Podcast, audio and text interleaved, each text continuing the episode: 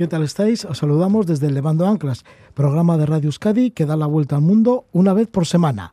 Lo hacemos con la imaginación, a través de las historias que nos cuentan nuestros invitados. Son personas muy viajadas y así, para empezar, vamos a poner nuestro objetivo en la cumbre del Tukal, 4.167 metros tiene la cumbre más elevada del Atlas en Marruecos. Hasta la cima acudieron Begoña Ochagavía, Ridwan Chacus. Ambos sufren una enfermedad que afecta a la vista. Se prepara un documental sobre esta ascensión dirigido por Ana Zamorana, remoteana, y también el guía de montaña, Cristian Rodríguez. Ellos terminaron los cuatro en el desierto de Merzuga, lugar de origen de la familia de Ridwan. Los cuatro van a estar también aquí en Levando Anclas contándonos pues esta experiencia en el Atlas de Marruecos y en el desierto. Estaremos también con la periodista y antropóloga Igone María Currena y la fotógrafa Irán Pastor. Son las autoras del libro y una exposición con el título de Luminiscente Ac, luminiscentes. Han querido dar a conocer la realidad de mujeres en Palestina, en India, en la reserva de Pine Ridge en Dakota del Sur y también en Euskal Herria. Así han recogido testimonios y fotografías de cerca de 80 mujeres, historias de resistencia en contextos difíciles capaces de proyectar estas mujeres luz y fuerza. Así el título de, de la exposición en el libro. Y también estaremos con otro autor de un libro, con Jordi Esteba, que publica El Impulso Nómada. Es una autobiografía que tiene mucho de literatura de viajes, ya que su vida está plagada de experiencias a través de largos trayectos hacia Oriente, hacia el mundo árabe y también para el continente africano. Jordi Esteba, además que ha estado metido en proyectos culturales, etnográficos y vivido en primera persona en ambientes artísticos y bohemios. Nos lo contará las páginas, lo que son las páginas del Impulso Nómada.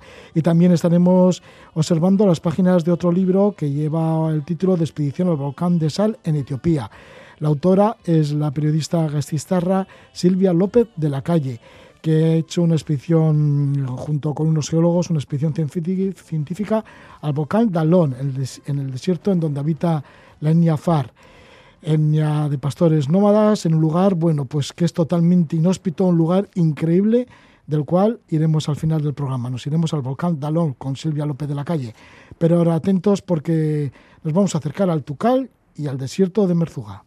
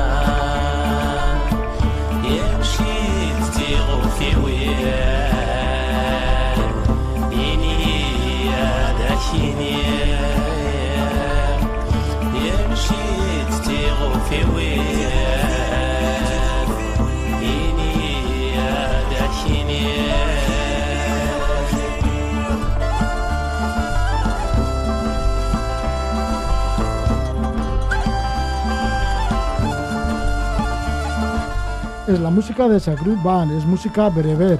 Y es que entre otros sitios nos vamos a ir hacia el Atlas, hacia el Tukal, ascender el Tukal, la montaña más elevada del norte de África. Y vamos a estar con los protagonistas de una bonita aventura que les ha llevado hasta el Tukal. Vamos a estar con Begoña Ochagavía, también con Ridwan Chacus. Ellos sufren retinosis pigmentaria, una enfermedad que afecta a la vista. Su afición a la montaña y a superarse les ha llevado a ascender dos veces el Gorbea, de 1.481 metros, también la Mesa de los Tres Reyes, el Iru Erregel Maya de 2.428 metros, la cúspide más alta de Navarra, y también el Tucal de 4.167 metros en el Atlas de Marruecos.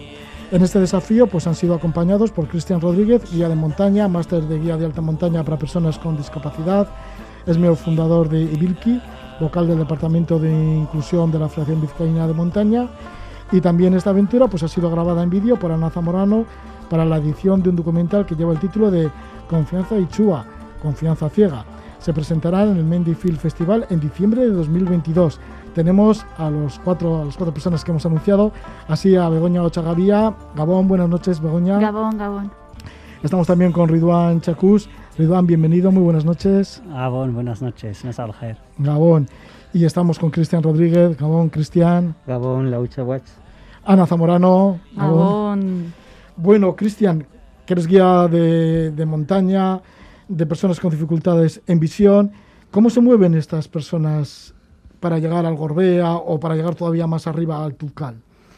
Bueno, solemos utilizar algunas herramientas en los pasos un poco más comprometidos, como lo que es la barra direccional, pero también a veces usar tanta esa herramienta pues, suele ser cansado, entonces pues solemos tener mucha comunicación con la persona que guiamos y que ellos nos vaya diciendo si se siente bien guiarlos de otra manera, que te cogiéndole el brazo únicamente, pues lo podemos hacer también.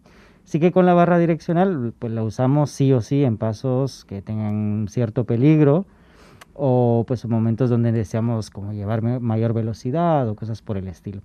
Así que hay muchas, muchas técnicas, pero creo que la principal es la comunicación, porque no siempre las personas eh, desean pues hacer lo que, lo que el guía quiere, ¿no? Porque en este caso el tema de, de la inclusión por lo general se hace lo que el guía quiere y no, y no se toma en cuenta las personas que se están acompañando.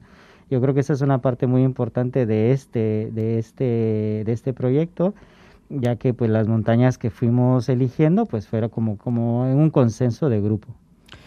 ¿Cómo fue la creación de Vilki y por qué se creó? Porque el tema de la inclusión en la montaña llevas años con ello, Cristian. Pues eh, todo fue por puras casualidades, comencé a guiar a personas ciegas en Guatemala en el año 2007. País del cual eres natural. De donde soy originario, sí. Y... Por cierto, Cristian, que la primera entrevista que te hice fue cuando nos comentabas aquí en Levando Anclas cómo alcanzaste las cumbres mayores de cada uno de los países de Centroamérica. Sí, sí, yo recién acababa de venir al país, me recuerdo, no sabía ni siquiera cómo se saludaba y recuerdo que me entrevistaste y para mí esto era como un, un platillo volador, era, otro mundo. Eh, pues no, pues que ese mismo trabajo lo seguí realizando aquí de manera voluntaria y con otros, con otros amigos y al final nos dimos cuenta pues que necesitábamos eh, hacerlo, centralizarlo, ¿no? Tener una asociación que se dedicara a eso y con personas que eran pues no solo guías de montaña, también monitores eh, de, que manejan temas de discapacidad y así, entonces pues sí fundamos Civilki. Sí, que ya habéis llegado, pues por ejemplo, hasta Noruega, ¿no? Que también habéis estado ascendiendo a la montaña más elevada de Noruega. Pues hemos hecho muchas cositas. Hemos estado en Noruega, en República Checa, en Armenia, ahora en Marruecos y en Guatemala, que el proyecto sigue en paralelo y, nada, pues eso, que buscando nuevos sitios. Ana Zamorano, que también te conocemos muchísimo aquí en Levando Anclas por todas las aventuras que has vivido como remoteana en los últimos tiempos. Sí. Con el proyecto Remoteana. Pero en esta ocasión estás dirigiendo este documental. ¿Cómo se montó el equipo y cómo llegó la idea de hacer el documental? ¿Cómo os juntaste los cuatro que estáis aquí ahora? Bueno, en realidad yo conocí a Bego en una primera salida al Pagasarri con Ibilki y, bueno, Bego me contó un poco su historia, eh, estuvimos hablando un rato y, yo la verdad que cuando ella me, hablaba de su historia, eh, yo pensaba, ¿no? O sea, esta, esta historia necesita ser documentada porque la verdad que me inspiró un montón nada más saberla. Y, y bueno, al de unas semanas le propuse y me dijo que sí, que era, soy toda tuya, me acuerdo que me dijo. y bueno, empezamos a, grabar y tal, y todo, como dice también ella, eh, todo, todo cuajo como un puzzle. La verdad que, ha sido increíble porque luego entró Ridwan ya eh, a formar parte del, equipo, también de pura casualidad, y, bueno, eh, hemos acabado creando un, equipo, bueno, un equipazo de primera, la verdad. Begoña, que le contaste a Ana para que se haya llevado a cabo pues estas, estas ascensiones, ¿no? Al Gorbea, a la Mesa de los Reyes, al Tucal, que haya un documental, que también parece ser que va a haber un libro. Pues mira, yo la verdad es que no recordaba el detalle que acaba de comentar Ana. Y pues yo eh, conocí a Cristian en la asociación nuestra de Retina Vizcaya Beguisare y él es la primera persona que inició todo esto, que vino a él a nosotros para proponernos pues eh, llevarnos al monte. O sea, él tenía pues eso, mucha experiencia en su país llevando a gente ciega o con discapacidad visual, con baja visión, eh, llevarle a la montaña y bueno, a mí es que eso me fascinó y me encantó la idea. Entonces, eh, cuando me dio Cristian la oportunidad de ir al monte con ellos, con una barra direccional, se me abrió un mundo que, que yo no, ni lo había soñado. Entonces, pues luego apareció Ana y me conoció y yo en un principio lo del documental pues ni lo tuve en cuenta, la verdad. Yo dije, bueno, pues vamos al Gorbea y vamos, y voy donde sea. Y así ha surgido luego poco a poco todo el tema, yo conocí a Ridwan por la asociación y porque tiene la misma enfermedad que yo, la retinosis pigmentaria, y le involucramos a, y este que, que se deja meter en todos los charcos, pues le metimos en este y nos fuimos a Marruecos. Ridwan, ¿y tú eres aficionado a la montaña también? Bueno, yo soy del desierto, no hay montañas tan altas como el Topcal, pero bueno, pues eh, sí que me gusta, de pequeño pues eh, se vemos a las montañas que hay alrededor de, del pueblo y, y bueno, pues eh, sí, eh, ya he estado en algunas unas cuantas de, ahí, de alrededor del pueblo. Sí, porque señalaremos que Ridwan, Ridwan Chacus, es amasik, bereber, de la zona de Rasidia, eres, ¿no? A las puertas del desierto del Sáhara. Vives en Baracaldo desde hace 20 años, tienes 40, o sea que media vida la has dedicado a Baracaldo, y eres voluntario de la asociación Amasik Agarás, que acogéis a personas migrantes. Y Ridwan, pues sí que además de ir al Atlas y de ascender al Tucal, como luego nos contaréis, también habéis estado en, en tu zona, ¿no? En el desierto, a las puertas del desierto. Te has Eh, llevado a todos tus compañeros Bueno, compañeras. era como, pues eso, eh, como una recompensa después al- a lo que hemos pasado, las dificultades de Gun, un poco y descanso y que conozcan la zona, que hay también un, un estilo, yo pienso en un estilo de, de turismo diferente, de convivir, de conocer a las personas que están en esa zona, de conocerles, pero de, vamos, no de hotel a hotel, sino de conocer a las personas cercanas, convivir con ellas, eh, saber, mm, estar en su papel un día o dos o lo que sea. Es Sí, Begoña, además con la ventaja de que ibas con un nativo de allí Sí. y que habéis estado con su familia. Sí, bueno, para mí esa parte ha sido muy bonita. Era subir al Tucal, la verdad, pues yo sinceramente no pensaba que eh, no entraba en mi plan subir a un 4000 de repente, pero eh, sobre todo me, me motivaba mucho el, el ir al pueblo de Ridwan, conocer a su familia, conocer su origen, porque yo le tengo un aprecio especial a Ridwan. O sea, cuando yo le conocí, cuando vino a la asociación, nos conocimos y lo que me llamó la atención era que digo, qué bien habla castellano este chico. Digo, o sea, ¿este de dónde ha salido? Un chico tan simpático, tan educado, o sea, digo, ¿de dónde ha salido? Y, luego, pues el tiempo que nos conocemos y el trato que hemos tenido en la asociación, pues me ha afianzado que era una persona muy interesante que yo tenía que conocer. Y cuando nos dijo que él solía llevar a personas de Baracaldo a su pueblo, a conocer un poco su cultura, yo dije, no sé en qué momento, pero yo me tengo que subir a ese carro. Y, y bueno, lo hemos juntado y bueno, ha sido apasionante. Me ha encantado conocer a su familia. Sí, en toda esta operación que terminó allí en el desierto, en las puertas del desierto en Marruecos, comenzó pues con la ascensión al Gorbea. ¿Por qué queríais subir? Bueno, esto lo voy a preguntar a Cristian. ¿Por qué queríais subir estas tres cimas? Pues el, el Gorbea, la Mesa de los Tres Reyes y Bueno, el el Gorbea fue porque con Bego estábamos haciendo ya senderismo cuando se presentó la oportunidad de hacer un ascenso al Gorbea y claro, ahí está la Virgen de Begoña y dije, bueno, creo que va a ser algo muy especial para ella y lo fue, y mucho. Creo que fue el momento que marcó el momento en que Bego se interesó por, por hacer montaña. Entonces eh, fue una montaña muy simbólica para ella y para el resto también, porque dije, bueno, pues ya vemos que nos vamos a guiar por las montañas que queremos ascender, no, no por su altitud ni por su belleza, sino por su trasfondo, su historia, su cultura, y más o menos por eso fue que fuimos eligiendo las montañas que, que hicimos. Begoña, ¿qué te pasó? ¿Qué pasó en la cumbre del Gorbea? Pues mm, fue algo que me salió de dentro que la verdad es que no estaba para nada preparado. O sea, yo, pues lo que te digo, o sea, llevaba mucho tiempo sin ir al monte y además había ido pues a montes pequeñitos alrededor de, mi pueblo. Entonces, eh, el Gorbea pues siempre ha sido una cosa de ya palabras mayores. Entonces, ya el hecho de llegar hasta arriba del Gorbea y, y no sé, me abracé a la Virgen y bueno, fue como descorchar una botella de champán, o sea, me salieron un chorro de emociones que ni, no las pude controlar, la verdad, y, y fue para mí, y sí que me ha supuesto, en- incluso en mi, vida, en mi vida, en el día a día, un antes y un después, ¿no? De decir, yo puedo hacer muchas cosas que antes pensaba que estaba limitada y dije, no, o sea, aquí empieza otro, otra etapa, y así ha sido, sí.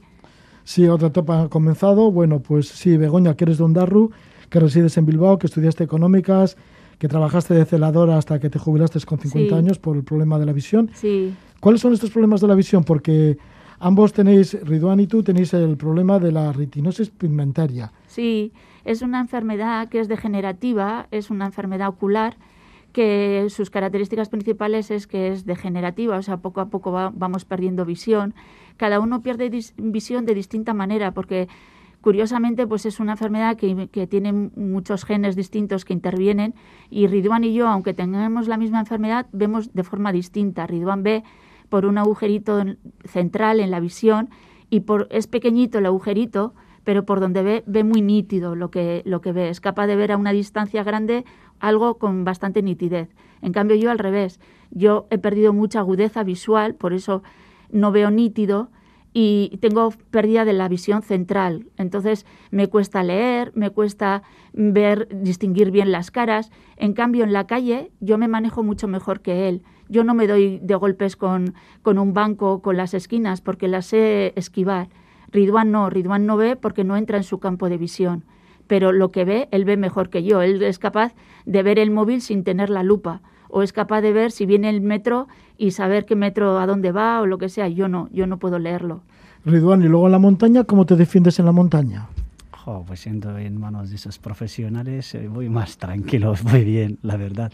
Eh, me acuerdo en el, en el Top Cal, pues en algún momento pues di mucha dificultad, pues era casi mejor no, no usar la vista, sino pues la tapé con el gorro, la, la cara y, y, es confiar en las personas que, que te lleven y bueno pues esto es lo más y joder, además que te pues confiar en y cerrar los ojos y seguir para adelante y, que te van a conseguir la meta que hayas propuesto es, es muy bonito la verdad Ana, ¿y cómo fue el paso de llegar al Pirineo y estar en el Iru Regen Maya, que estuvisteis en la cima además? Sí, sí, fue increíble. Yo la verdad que si recuerdo ese día, eh, increíble, o sea, el, bueno, quedaba bastante, bueno, quedaban neveros del invierno y subimos en junio. La verdad que estábamos solos, eh, había muchas marmotas, eh, no sé, fue, fue bastante entretenido a nivel grupo y a nivel grabación fue también bastante divertido. Porque no he dicho, pero el documental no tiene ningún tipo de guion. Eh, yo grabo lo que sucede.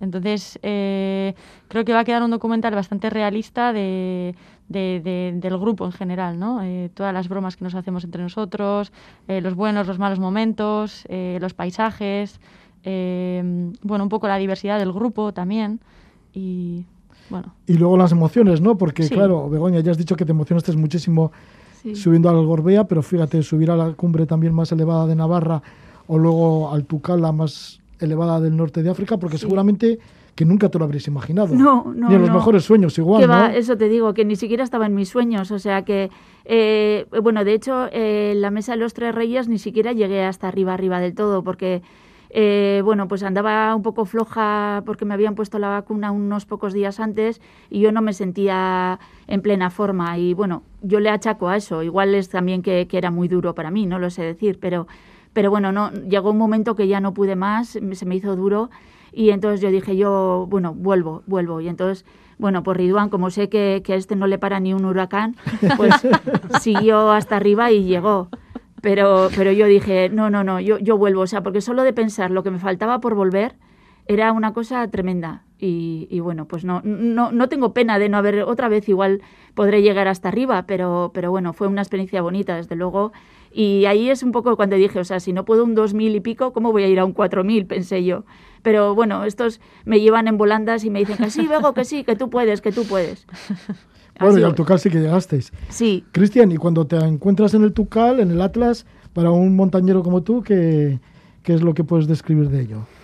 Bueno, la verdad es que las montañas, pues cada quien las siente como quiere, ¿no? o sea, todo el mundo lleva diferentes motivaciones pero en el caso de este grupo, la verdad es que era un grupo tan, eh, tan diverso, las emociones a, tope, ¿no? Porque no solamente era estar eh, haciendo lo que me gusta, subir una montaña, también pues acompañando a personas que son unas amistades muy grandes, eh, que tienen una discapacidad visual.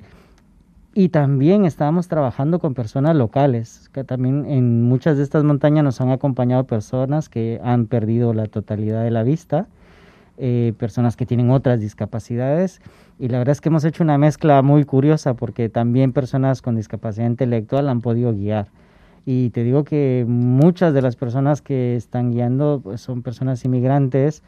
Eh, bueno, hay, hay, miles de historias que hemos logrado meter acá y como te digo, se han dado por puras casualidades, ¿no? O sea, en Vilki comenzamos a trabajar por el tema de discapacidad, pues porque un amigo tenía discapacidad.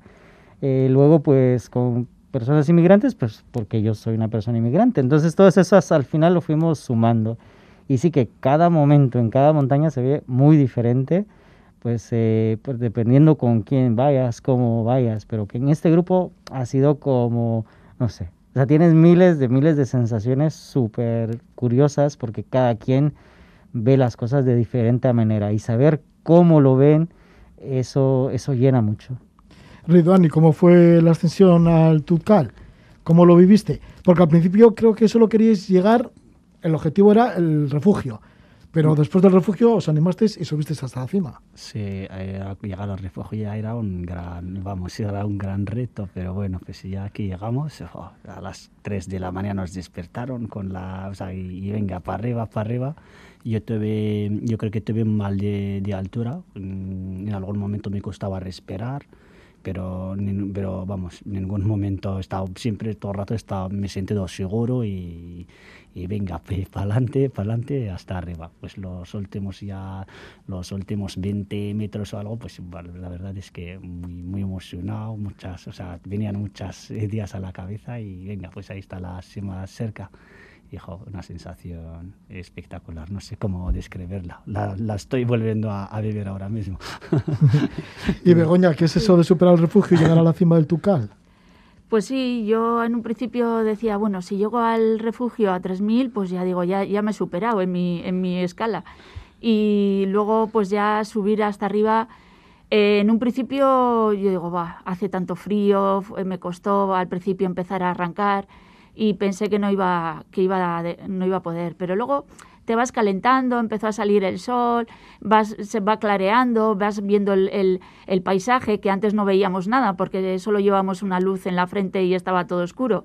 Entonces ya va, pues tipi tapa, tipi tapa, dices un poco más, un poco más.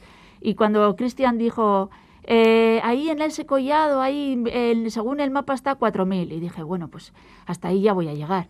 Y dale, y dale, y tardábamos. Y digo, ¿dónde está ese collado? Y al final, mira, cuando llegamos al collado se veía una imagen tan bonita, o sea, eso, en mi mente tengo esa imagen que estábamos Ridwan y yo juntos, y el sol que salía entre, entre dos rocas, y, era como, ¡guau! Como estar en otro planeta. Y ya dijimos, bueno, pues ya, por lo que queda, vamos a intentarlo. Y bueno, fue la verdad es que una cosa que, que no, no, no se puede describir. Pues sí, desde la cima del Tucal, luego hacia las puertas del desierto, hacia la zona de Rasidia, en donde es natural Ridwan Chacús aquí con nosotros.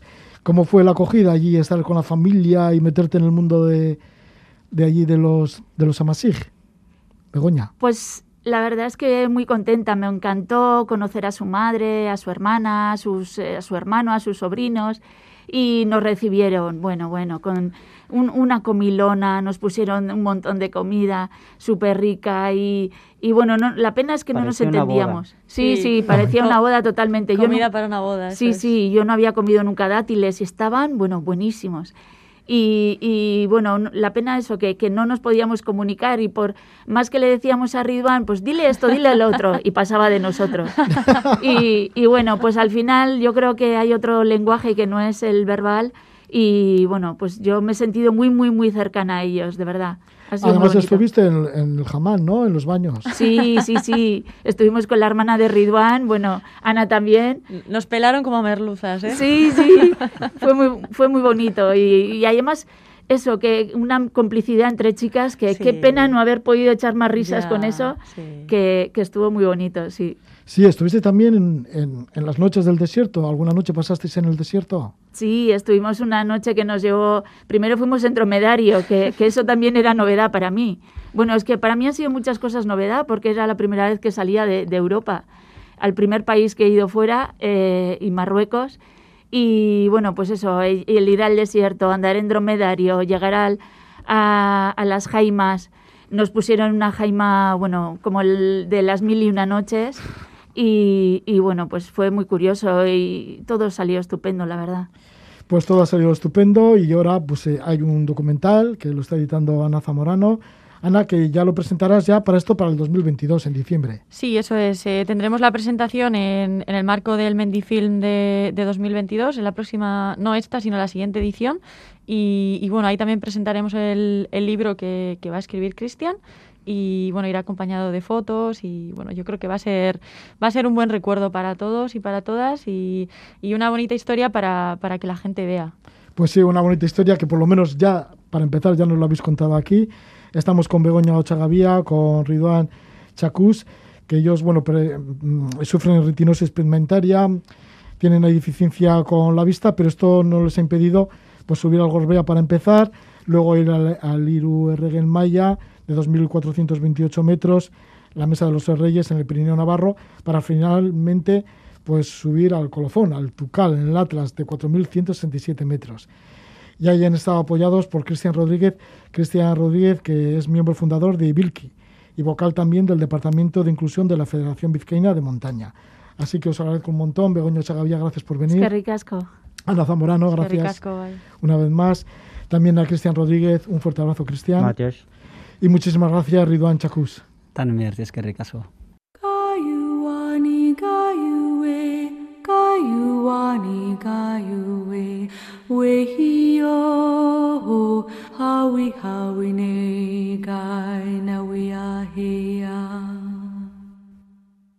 Gayuani Gayuwe Gayuani Gayuwe Wehiyo Hawi Hawi Ne Gai Na We Are Here.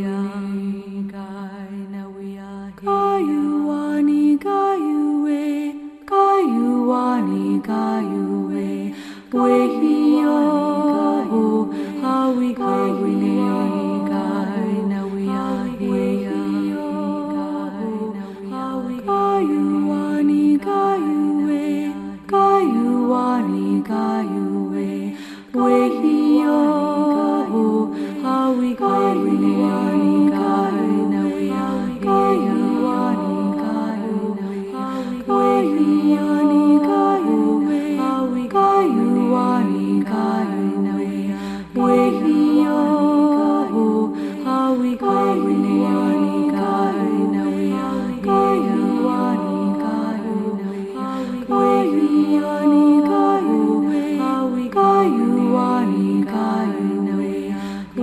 Una canción dulce llena de energía lo hace Joanne Sanadoag. Ella es cantante nativa de Norteamérica y este disco y estas canciones las dedica a las canciones de las mujeres nativas de las diferentes etnias de esta parte del continente americano. Y hasta allí fueron nuestras invitadas, hasta la nación Lakota, entre otros sitios, porque también han estado en Palestina, en India, en Euskal Herria, han seguido eh, la pista de diferentes mujeres.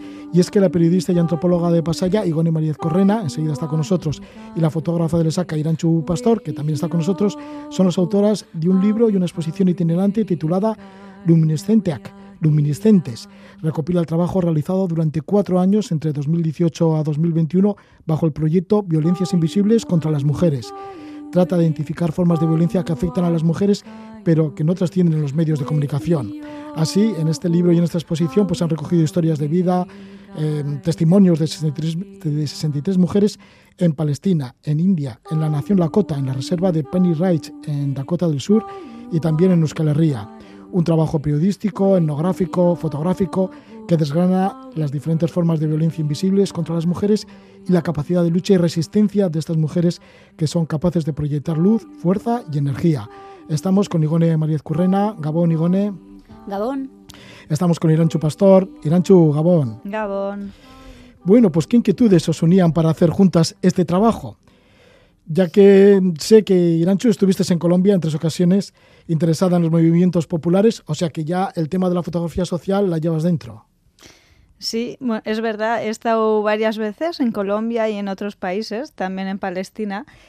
Y bueno, pues tú has dicho, ¿no? En el 2017, un poco antes del primer viaje, Eh, Igone y yo, bueno, nos encargaron un pequeño trabajo sobre sobre la perspectiva de género dentro del mundo musical en Euskal Herria.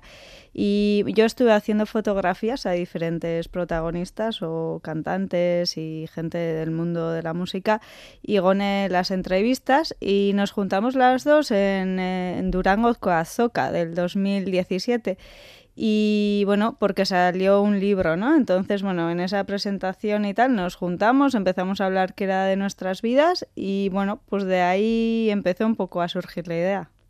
Sí, y una idea, pues fíjate que ya tiene una exposición y también un libro. ¿Y en qué contexto viven estas mujeres? Mm, cuando ibais a buscarlas, ibas al encuentro de ellas, ¿qué tipo de mujeres queríais buscar o queríais relacionaros con ellas?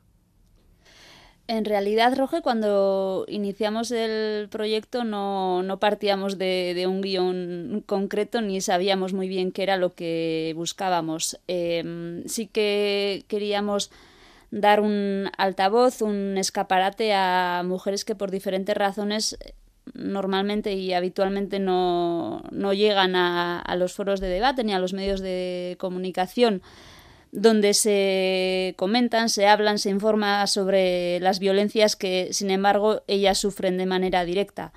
Entonces teníamos claro que esa era la idea, sin embargo, no sabíamos muy bien qué tipo de testimonios nos íbamos a encontrar, cómo iban a reaccionar ellas ante la idea de, posar para, para una cámara o de ser fotografiadas, pero sí que vimos claro que el primer destino posible era Palestina porque es un lugar eh, en el que las mujeres nacen y, viven en contextos de, mucha y muy cruel violencia pero también nos aportaba una serie de facilidades en cuanto a logística, contactos y, maneras de llegar a estas mujeres que no conocíamos.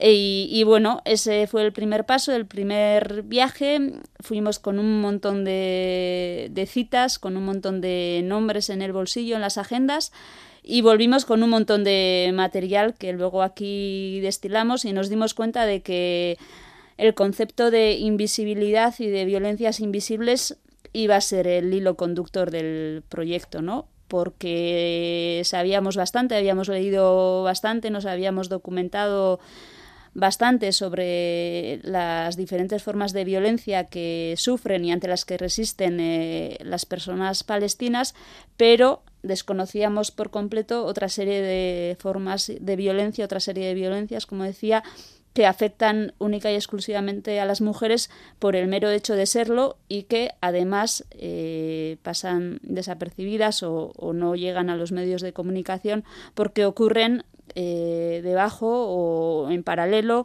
o se esconden o quedan a la sombra de, de, otras formas que sí conocemos, como puedan ser las detenciones, eh, bueno, todo lo que vemos en la televisión y leemos en la prensa.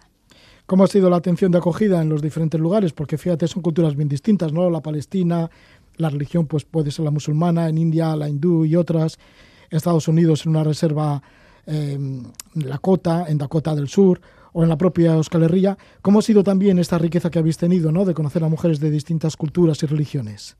Pues tú lo has dicho, ¿no? Cada país ha sido un planeta diferente, una realidad diferente un tipo de, de, religión, eh, cosmovisión diferente y eso también se ha visto reflejado ¿no? E, en, el proyecto y, en, y en, el mismo viaje. Quiero decir, pues ha sido muy diferente trabajar en Palestina. Por ejemplo, la sociedad palestina, tú lo has dicho, ¿no?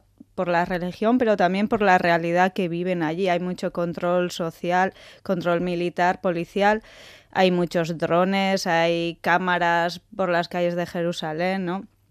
Y claro, pues pedirle a una mujer, por ejemplo, en este caso mujer palestina, que salga a la calle para que le hiciera una foto, pues igual poníamos en peligro su vida y, eso se notaba.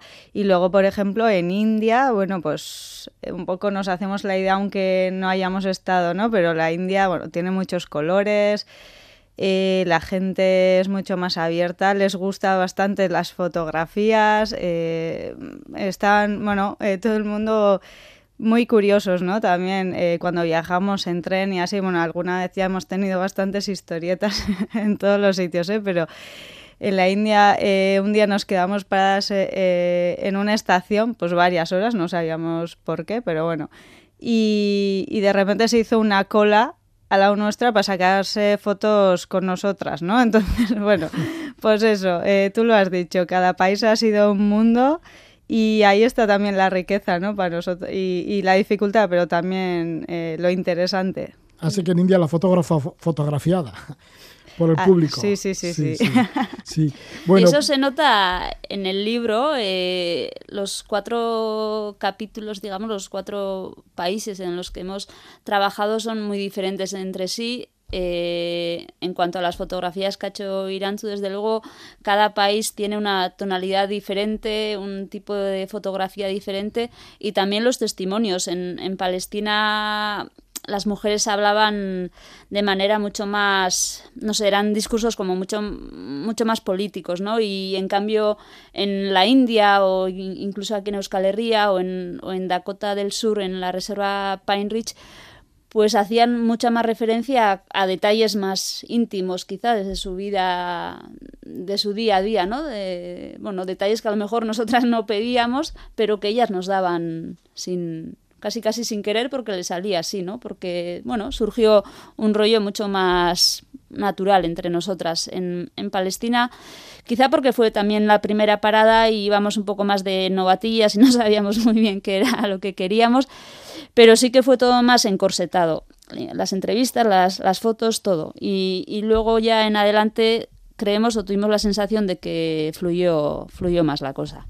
En Palestina estuvisteis en febrero de 2018, estuvisteis en Jerusalén, también en los campos de refugiados de Belén y Ramallah. Luego, un año después, en 2019, os fuisteis para la India y en la India investigasteis la situación de la mujer en múltiples formas de prostitución encubierta. Eh, ¿Cuáles son estas y con qué organizaciones de mujeres eh, entablasteis contacto para luego realizar el libro? ¿no? Porque luego aparecen diferentes testimonios. Pues mira, está bien que nos lo preguntes, eh, Roge, y aprovechamos para dar las gracias a Alboan, que nos abrió las puertas y nos facilitó el contacto de muchas y diferentes asociaciones locales que trabajan por la emancipación de las mujeres que desgraciadamente allí se ven obligadas a ejercer la prostitución porque en la mayoría de los casos pertenecen a familias empobrecidas o de, o de castas, bueno, como los Dalit intocables, por ejemplo, o, o son eh, campesinas y, como decía, sus familias pues las venden siendo niñas para, por un lado, ahorrarse la dote y, por otro lado, bueno, pues contar con un ingreso económico más, ¿no? Eh, a cambio, como decía, de su virginidad, entre otras cosas. Entonces Sí, es eh, también una... está sí. Ay, perdona, eh, que también está el caso de las viudas, ¿no? Que están abandonadas y entonces se tienen que dedicar a la prostitución para subsist- subsistir. Sí, las viudas eh, son como lo peor en la India, ¿eh? están, vamos, muy, muy, muy marginadas porque las creencias locales súper enraizadas aseguran que, que dan muy mala suerte. Por ejemplo, levantarse por la mañana y que lo primero que veas sea una mujer viuda, vamos, es castigo asegurado. Entonces viven, pues eso, enclaustradas en casa, no salen apenas, eh, no participan en ningún evento, ni festividad, ni celebración y, y malviven mendigando o, como decías, eh, pues, eh, prostituyéndose. Sí, ¿y cómo caen en estas redes o cómo llegan a esta prostitución? Y luego, ¿cómo es encubierta esta prostitución? ¿Cómo es invisible? Eh, bueno, eh, en verdad, a ver, eh, tienen, o sea, estas mujeres que, que han perdido a su marido, ¿no? Eh, bueno, pues eh, la mayoría de ellas no han trabajado nunca ni han tenido la opción de hacerlo. Entonces, bueno, pues una vez que ya no está eh, bueno, ese dinero en casa, pues eh, tienen que hacer algo, ya tienen algo, bueno, la mayoría de ellas ya tienen algunos años y es la única opción que les queda. Entonces, claro, la India, tú lo has dicho, ¿no? Eh, es duro porque, bueno, hemos visitado y hemos visto todo el abanico de prostitución, aparte de otros temas también, ¿no? Pero pero hem- hemos visto a mujeres muy muy jóvenes en la calle y, efectivamente a mujeres de 60 y pico, 70 y pico años todavía prostituyéndose por básicamente una taza de, té. Sí, ya habéis recogido testimonios en, de prostitutas en Aminayar, ¿no? En el estado de Maharashtra.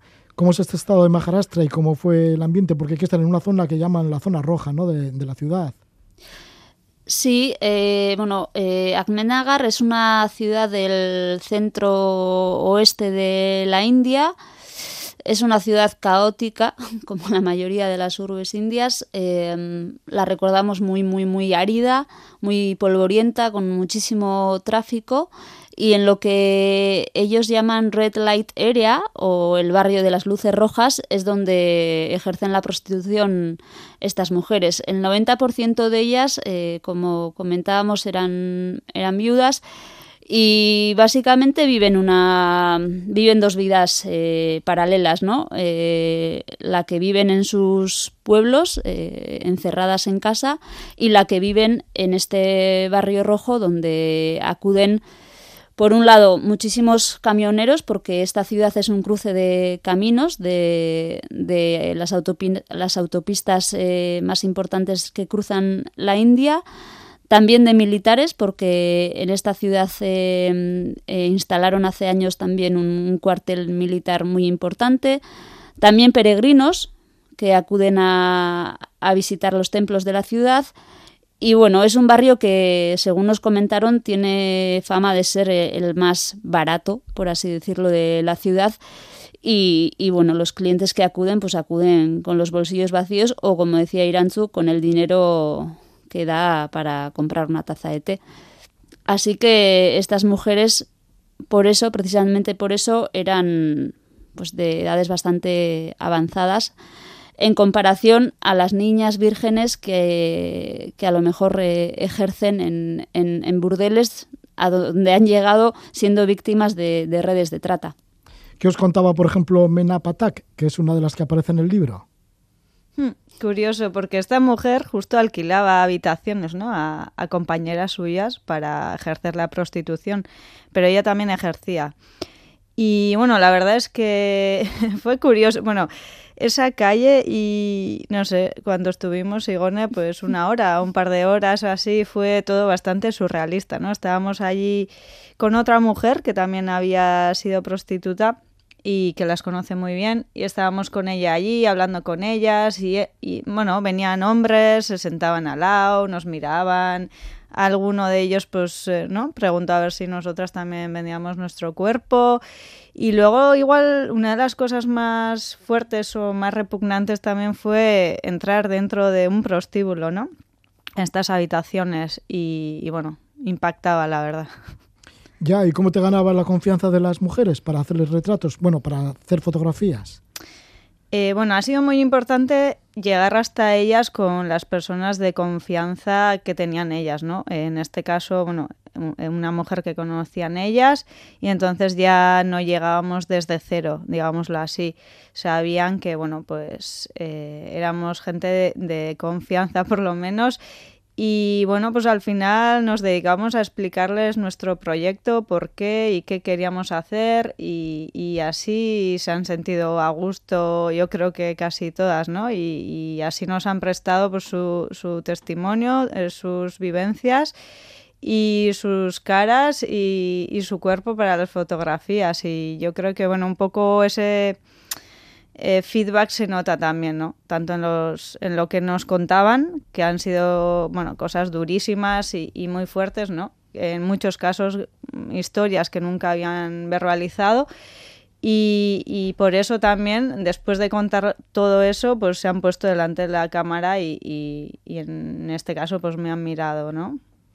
Así que esos prostíbulos, el interior de ellos, pues bueno, pues seguramente que no os lo esperabais bueno, ¿qué puedes esperar, no? Y además, viniendo de algunos sitios caóticos como es la India, fíjate, meteros ahí todavía más, pues ¿cómo tiene que ser? Pues horrible, muy sucio todo y higiene cero y sorprendidas de que pues nada más conocernos nos invitaran a entrar. La verdad que fue una sorpresa.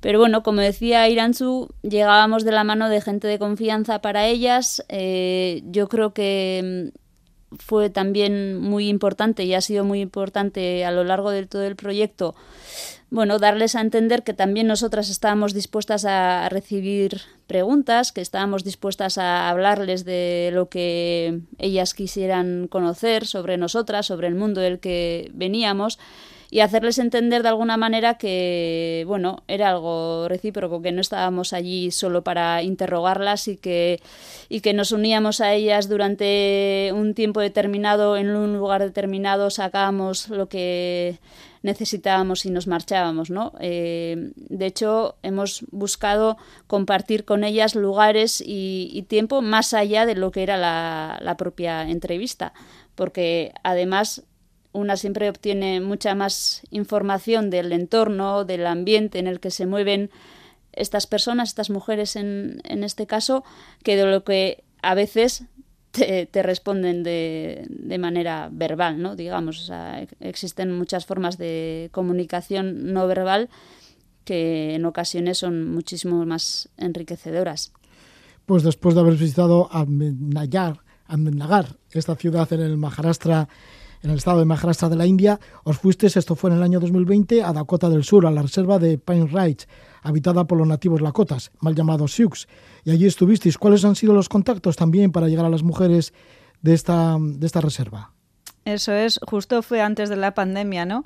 Y, y nada, pues bueno, yo conocía a una chica de, de Bastán, de Lizondo, que había trabajado en esta reserva, ¿no? Como, como enfermera y bueno, volvía otra vez a Elizondo y, bueno, nos reunimos con ella, ¿no? Porque creíamos que podía encajar bastante bien en este proyecto, pues violencias, invisibilidad, eh, los nativos americanos. la verdad es que sabíamos muy poco, así como, bueno, personalmente, pues sobre Palestina o la India, igual podemos oír muchísimo más en los medios qué pasa ¿no? con los nativos norteamericanos.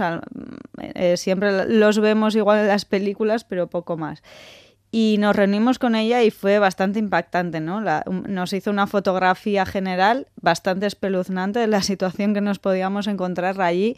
Y bueno, por una parte sí que vimos que encajaba de lleno con este proyecto y por otra parte, también cuando ya cogimos los vuelos y llegamos allí, eh, teníamos muchísimas dudas de qué podríamos hacer, ¿no? Porque Garbiñe sí que nos dijo que, que sería muy difícil conseguir testimonios y, bueno, que ya conseguir fotografías, pues dificilísimo. Y bueno, eh, allí nos acogió otra enfermera, compañera de Garbiñe, y bueno, estuvimos alojadas en su casa y bueno, allí también eso, teníamos alguna puerta ya abierta, por suerte, y otras personas ya contactadas, pero bueno, mm, en esta sí que fuimos un poco a ver, a ver si podemos hacer algo. ¿Hicisteis algo? O sea, ¿os abrieron las puertas más fácil de lo que, de lo que esperabais o no fue así? Pues fácil no fue, pero al final, bueno, creemos que conseguimos entrar en, en bastantes casas, hogares, historias y vidas.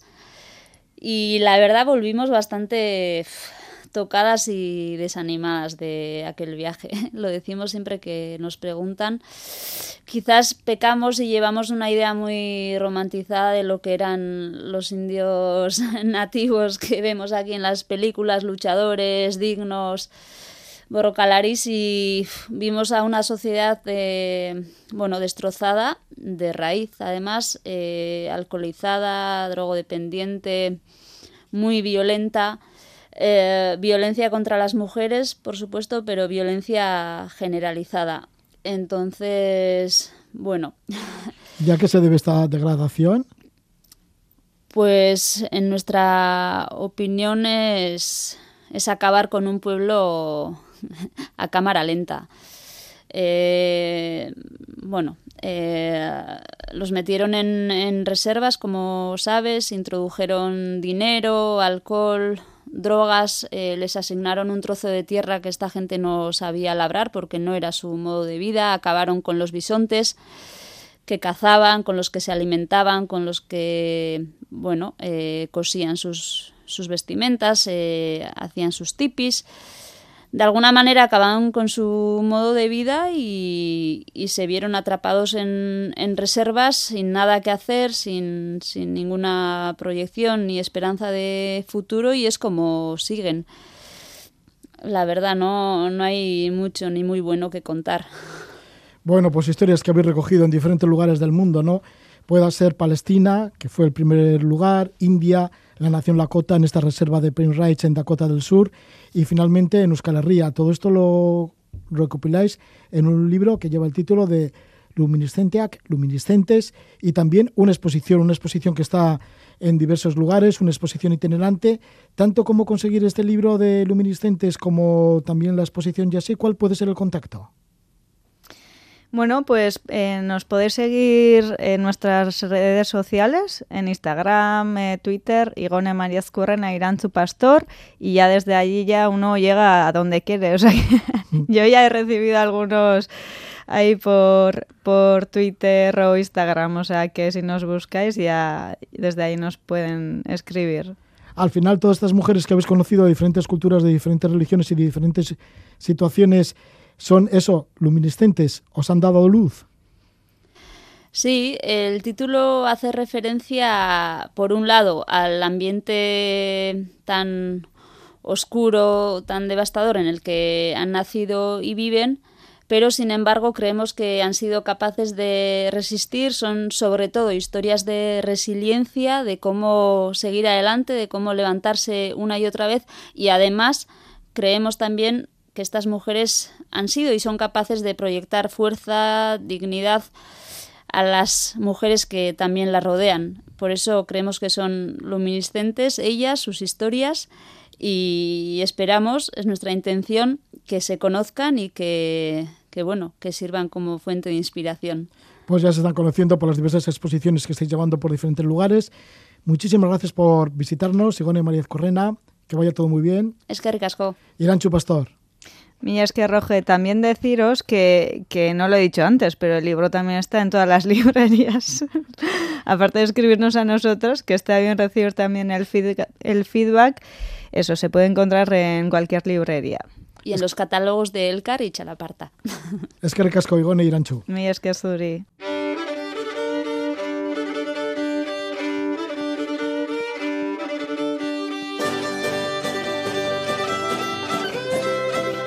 Iranchu Pastor e Igone María Correna dando luz a mujeres que quedan fuera de todo foco.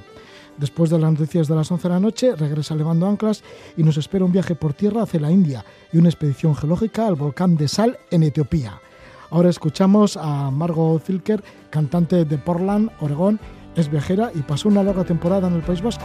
Ese es el tema Rocket and in Oregón. Hasta dentro de un rato.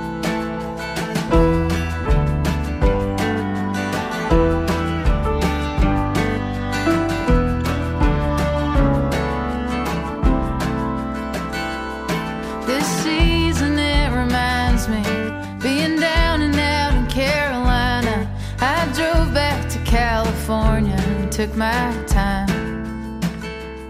Had a friend who rode beside me, and when we made camp, he'd sing for me. It seems like such an inconsequential thing. But is it any wonder that it gets hard for me? A lot gets lost on me, but I keep looking.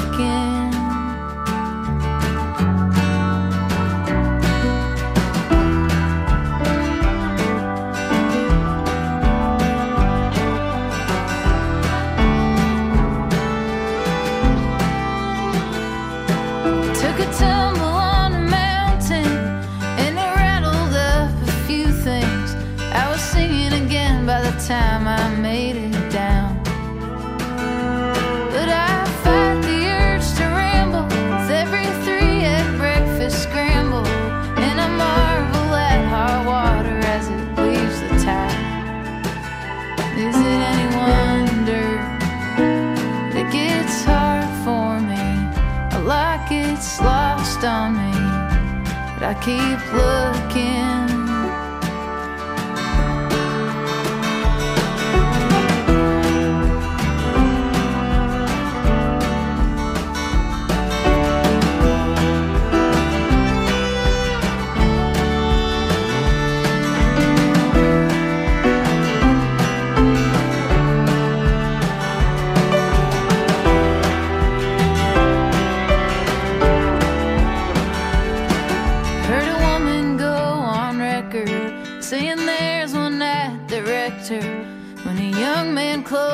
Hand across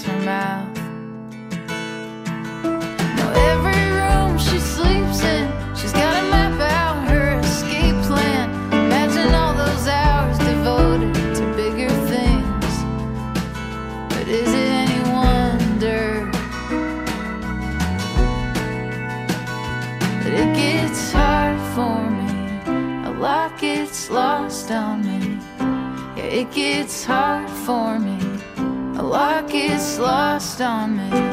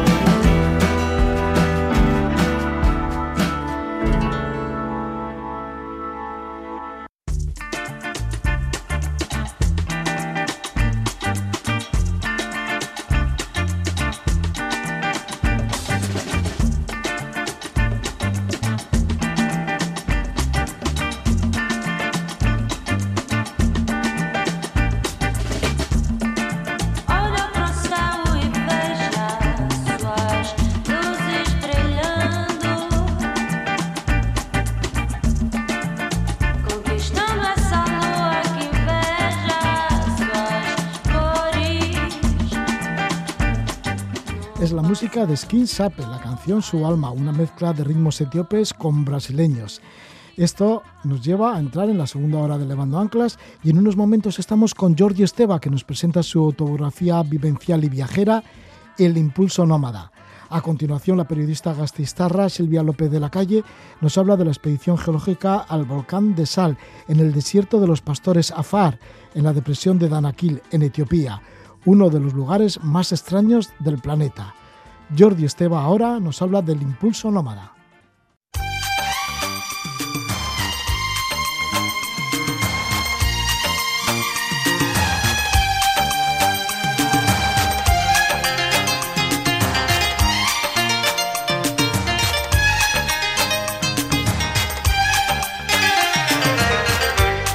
वो कब आए खुदा जाने सितारों तुमको सुराओ, सितारो तुमको तो सुराओ। सो जाओ, सितारो तुमको तो सुराओ। सितारो तुमको तो सुराओ। हुए हैं हम तो दीवाने, सितारो तुमको सुराओ। सितारो तुमको सुराओ। सो जाओ सो जाओ सितारों तुम तो सो जाओ सितारों तुम तो सो जाओ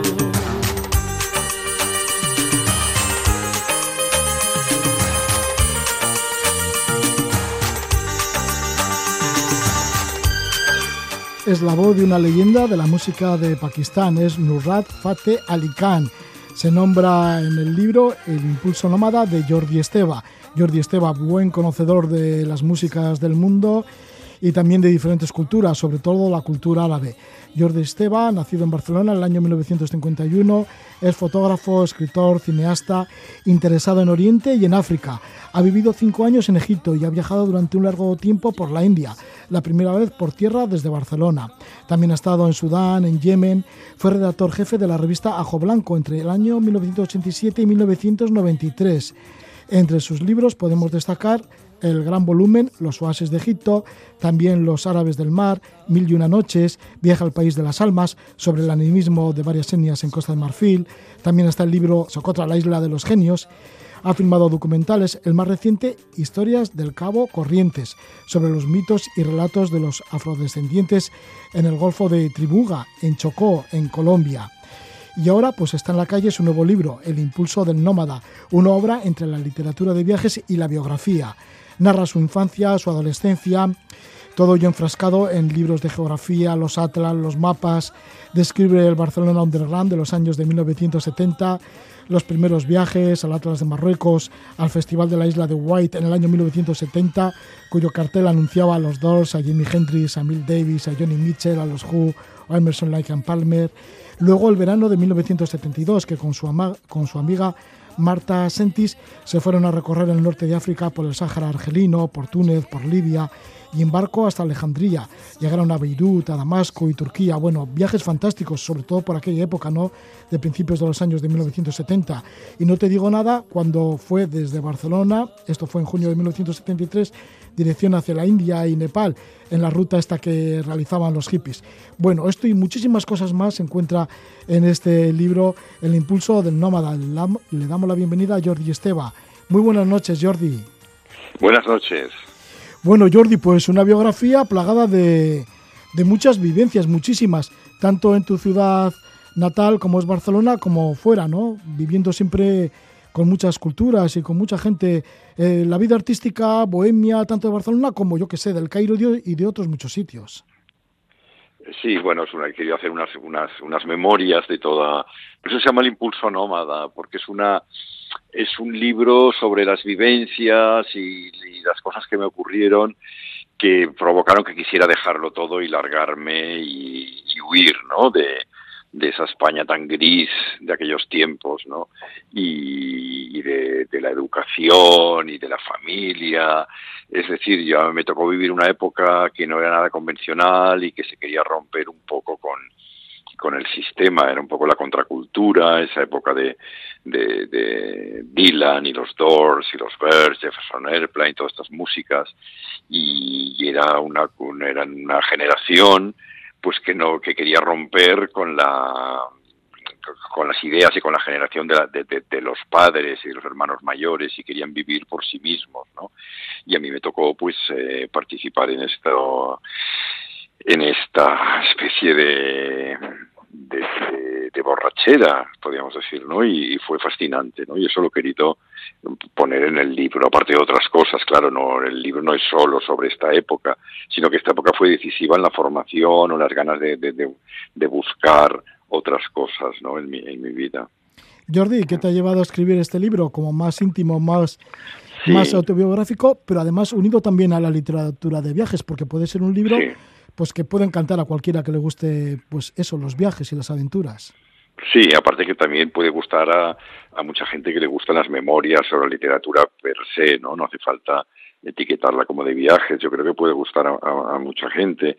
Y lo que me llevó a hacer ese libro, bueno, es que son unas ideas que me iban rodando por la cabeza, eran algunos escritos que tenía, que les daba vueltas, eh, también recuerdos de, infancia, sobre todo muy visuales, porque tengo una memoria muy muy gráfica, muy muy muy de imagen y, todas estas cosas pues que, que me llegaron como a obsesionar y tení, las escribía y así hasta que llegó un momento que pensé bueno pues voy a escribir una estas memorias esta esta idea de, de, de, de querer reflejar este impulso que tuve ya desde muy pequeño y que se rompió en Egipto bueno, quizás ahora no lo podía decir porque haría un spoiler, pero sí, o sea, se rompió con una encar- encarcelación y, y, y con una posterior expulsión de, de Egipto. Y entonces ahí, mm, ya lo digo, la imagen que es muy gráfica, que es como el, del, como el cántaro del cuento de la lechera, que de repente se rompió y entonces vi, me, me confronté con el, con, con la, vi que la imposibilidad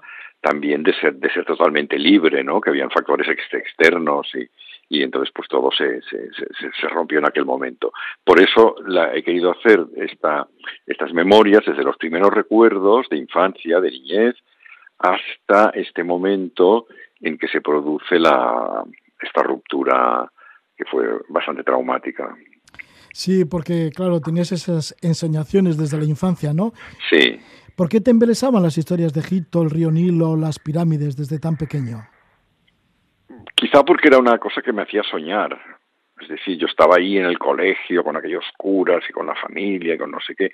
Y entonces mmm, eh, cada año venían los, los cíngaros al pueblo de veraneo y pasaban películas. En un, eh, iban con una, con una cámara muy rudimentaria, con un proyector, y les pasaban El ladrón de Bagdad, eh, Sinbad el Marino, o sea, me hacían mm, películas que me hacían soñar totalmente. Y después mi padre había estado en Egipto y me explicaba historias de las pirámides y luego yo también pues veían los libros y, y, y todo eso, ¿no? Y entonces, claro, era un lugar como maravilloso como, como irreal, que me hacía soñar y salir de, de, de, aquellos días tan grises y así, ¿no? Y además, y además sabía que existía porque mi padre había estado. Entonces, pues claro, quedó como una como un sueño que, que, más tarde pues eh, eh, lo cumpliría y viviría incluso cinco años en ese país, que en algún momento llegué a considerar como mío. ¿Mm? ¿Y cómo te fuiste preparando para el encuentro con aquellas tierras egipcias? Porque sí, al principio te fuiste hacia el Atlas, en Marruecos, estuviste sí. en Tarifa y escuchaste por primera vez a un Kalsun y dijiste, sí. la suerte está echada. Algún día te prometiste que vivirías en el Cairo. Sí, sí, sí, sí. Bueno, porque era un mundo que me interesaba mucho, este mundo oriental, y entonces el Cairo, en aquí, sobre todo en aquella época, era un poco como la Nueva York o el París o Londres de, de, del mundo árabe, y era el, era el auténtico corazón.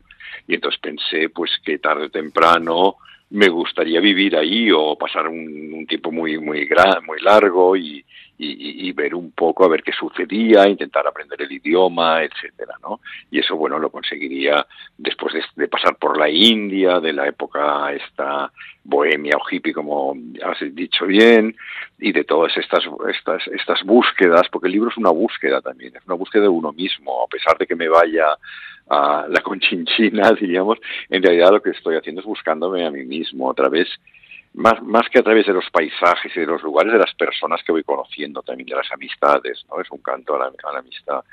Y entonces, bueno, pues es eso lo que me hizo mmm, salir eh, eh, a la búsqueda de, de uno mismo, en realidad, es la búsqueda de uno, sí. Quizá por lo que comentas en el libro, fue cuando ascendiste a las cimas de Socotra, una isla que pertenece a Yemen, sí. pero que está ahí como perdida en el Índico, enfrente de Djibouti y demás cuando dijiste, bueno, aquí he cumplido parte de estas ensoñaciones de infancia. Sí. Sí, sí bueno, comentas, de, de, ¿no? hecho, de sí. hecho sí, de hecho es, es eh, yo acababa el libro con una pregunta, ¿no? ¿Qué, ¿Qué hacer cuando los sueños se han cumplido? Pues sí, yo había cumplido estas, estas ensoñaciones, entonces ¿qué, qué, qué, qué iba a hacer ya? Y entonces pensé, pues volverlos a soñar, o sea, volver a, volverlos a recordar porque además mmm, eh, la mayoría de países los países que a mí me gustan, los que he querido volver una y otra vez, en estos momentos es muy difícil ir porque hay guerras que han sido arrasados. Estoy pensando en Irak, en, Sudán, eh, en Yemen, eh, es decir, son países a los que no puedo regresar y entonces em, eh, eh, vino la pandemia también, eran unos textos que yo tenía más escritos más o menos, entonces me dediqué todo este tiempo de la pandemia pues a, a, revisar y, corregir y, darle más cuerpo, darle cuerpo a, esta, a toda esta, a todos estos escritos, ¿no? Porque en estos momentos, bueno, yo ya soy un poco mayor, se me ha perdido un poco las ganas de ir por aquí por allá como había tenido antes y viajo en, desde mi estudio perfectamente, ¿no? Y entonces eh, pues me gusta esto, recordar todas esas cosas y volverlas a soñar. ¿eh?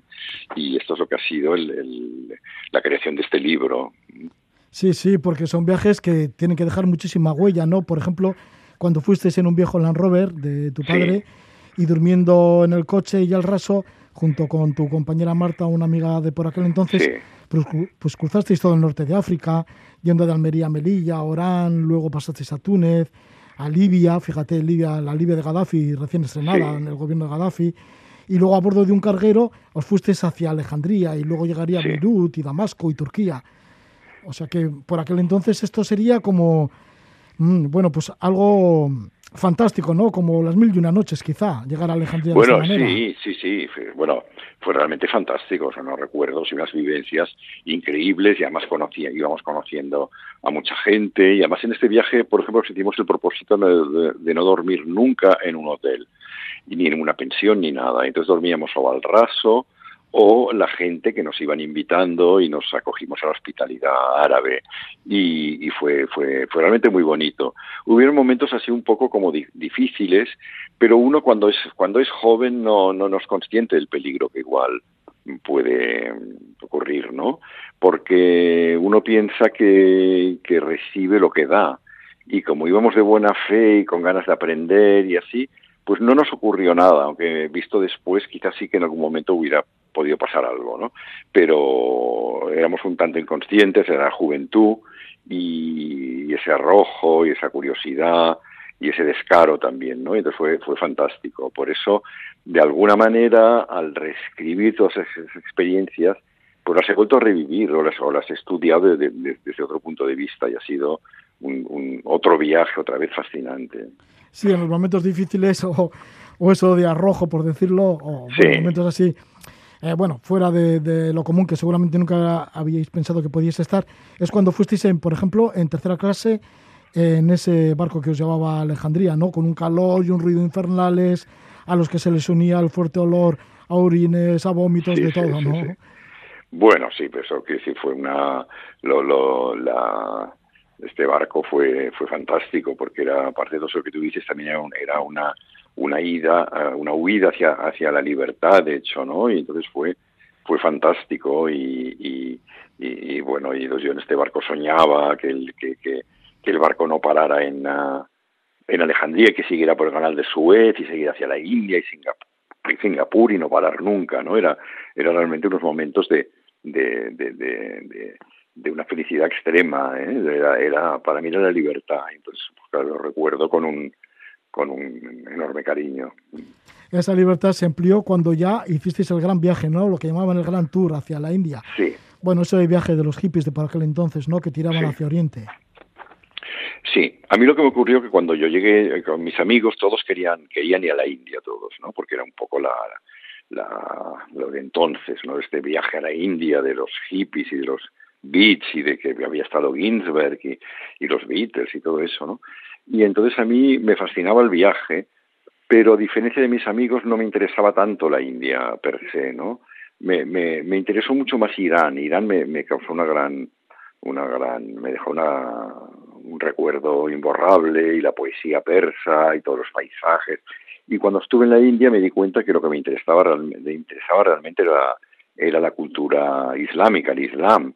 No estoy hablando de la religión, sino de la cultura, porque yo no soy una persona religiosa, pero sí me interesaba la, cultura uh, musulmana islámica y, cuando estuve en la India me di cuenta precisamente de que no, de que el hinduismo se me escapaba, no, me quedaba muy lejano y lo que yo quería era, me di cuenta entonces que quería ir al sueño de la infancia que era, que era Egipto y es lo que conseguí uh, unos años después. Sí, cuando llegaste a Irán, por ejemplo, en el Land Rover, bueno, pues estuvisteis en la cosmopolita Teherán, de por aquel entonces el Shah de Persia.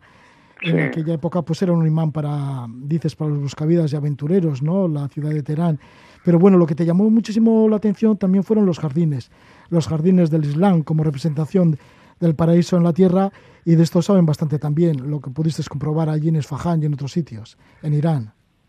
Sí, me interesó mucho los jardines estos ah, ah, de Irán, que de hecho son, son de origen zoroástrico, que luego, que luego mm, fueron, toma, fueron uh, eh, eh, tomados por los, por los por el Islam y luego bueno cuando piensas que Granada eh, Generalife, etcétera, todos estos jardines tan fantásticos, y los de la India, en el Taj Mahal y los jardines mogoles, así todo eso viene de Irán, y también mucha, mucha de la arquitectura y, las pinturas también fantásticas. Y, me fascinó la, la poesía iraní, Hafiz, eh, Omar Khayyam, y también, bueno, aparte de la arquitectura y todo eso, las ciudades antiguas del, desierto, muchas que estaban como abandonadas, solo, solo, solo eh, con, con, la arena por, por ahí y, y, vamos, y, y serpientes y escorpiones y algo así, ciudades abandonadas en el desierto, fabulosas, ¿no? Y andar por ahí era como un, era realmente un sueño, o sea, fue esto lo que me, lo que me gustó, mucho más que, que, la India de los templos y, y, todo eso que se me escapaba mucho. Sí, como la ciudad de, de Van, el desierto, ¿no? De una ciudad de adobe y eso.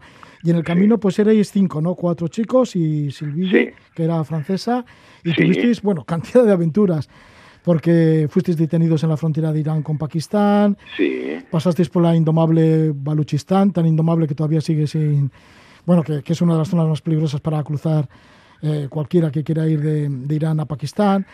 Eh, una zona difícil, o por ejemplo que tuviste fuertes fiebres mientras recorrías la región montañosa de Multán y que recordaste el conocimiento en Lahore, cerca de la India, ya en Pakistán. Bueno, que sí que hubo un montón de, de vivencias así y luego cuando llegaste hacia Sinagar, en Cachemira, bueno, ahí entre otras cosas descubriste la música de Zurrat Fateh Ali Khan, con la que hemos empezado la entrevista.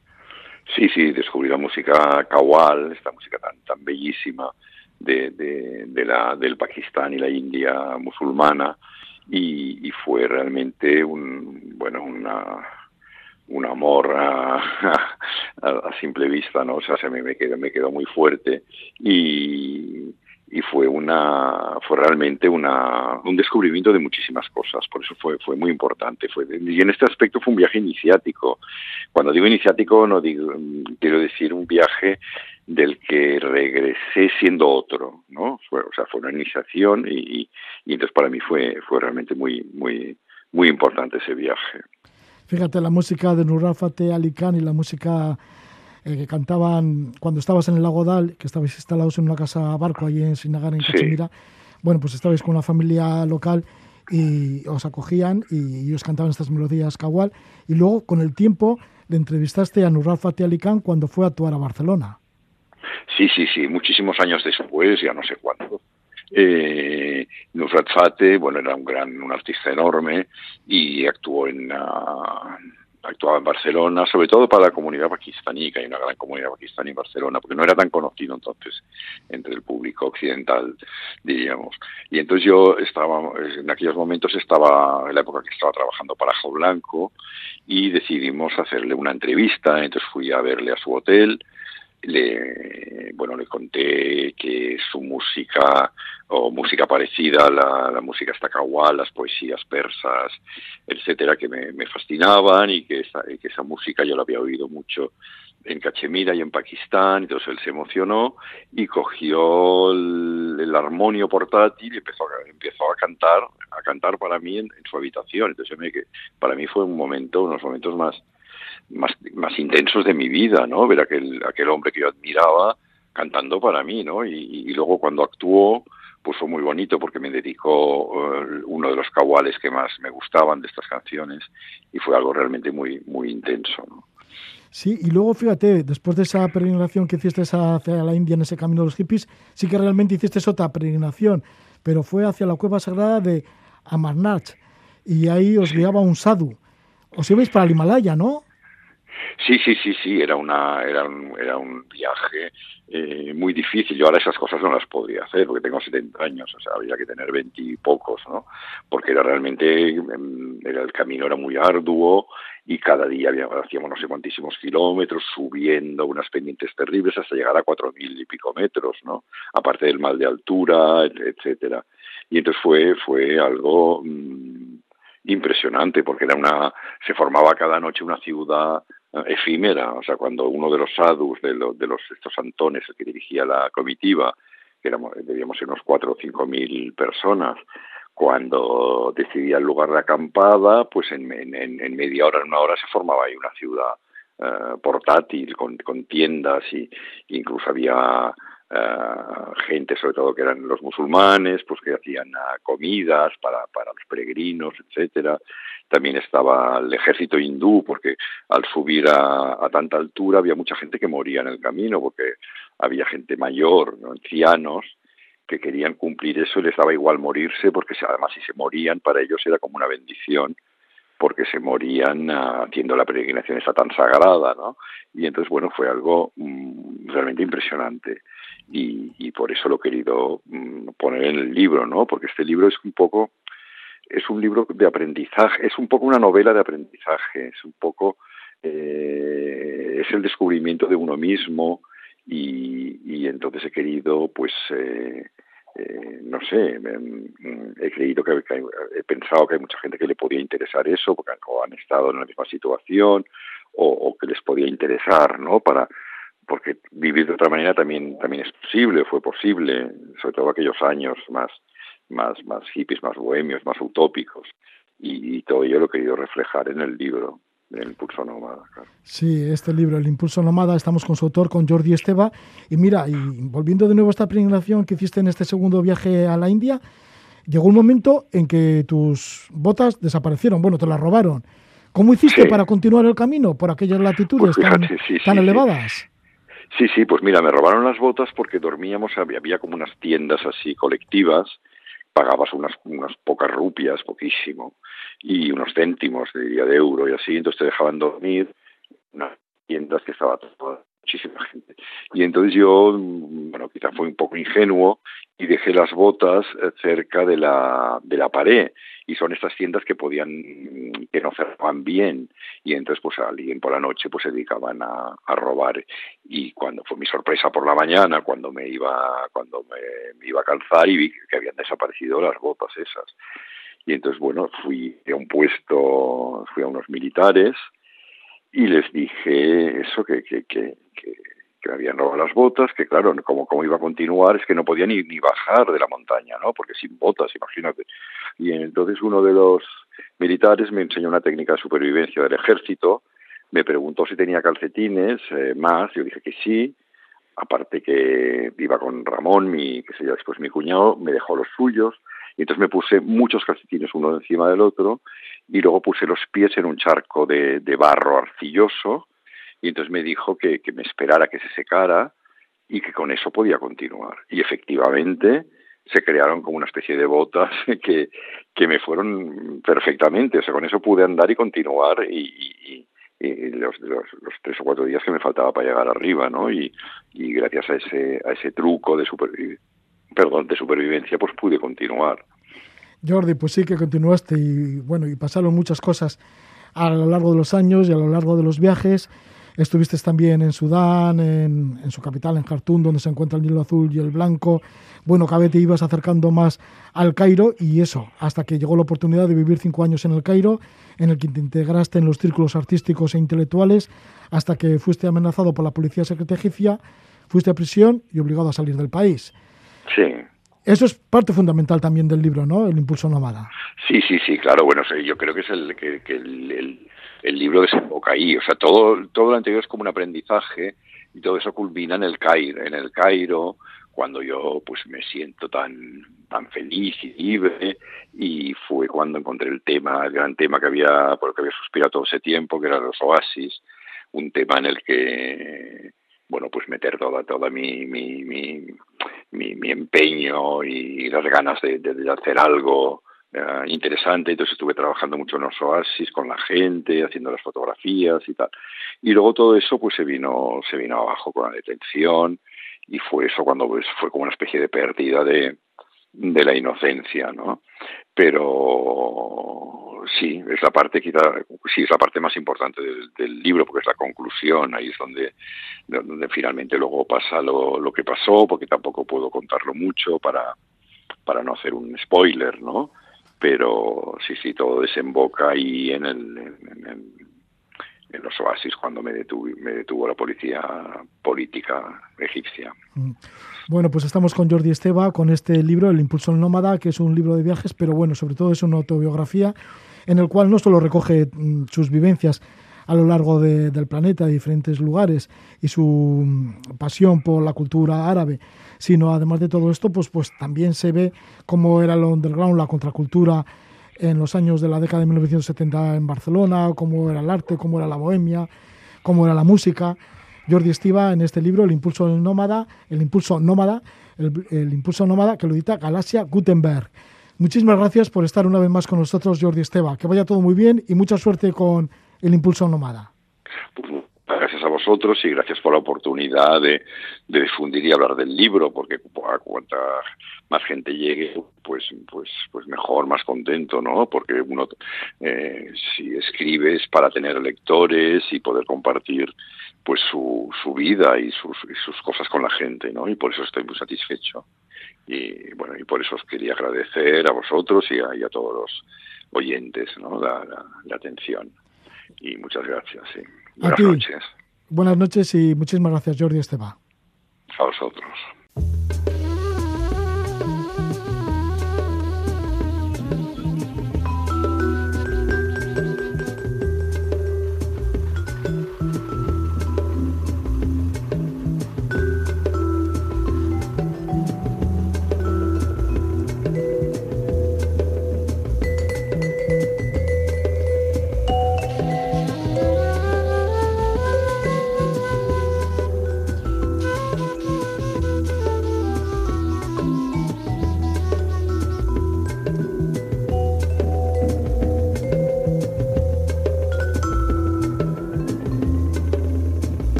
Jazz insinuante del grupo Web Web con el tema Mescal Flowers que tiene bastante inspiración en Etiopía y seguramente que igual en algunos de los lugares como el que vamos a hablar ahora, porque nos vamos a adentrar en uno de los lugares más inhóspitos y bellos del planeta.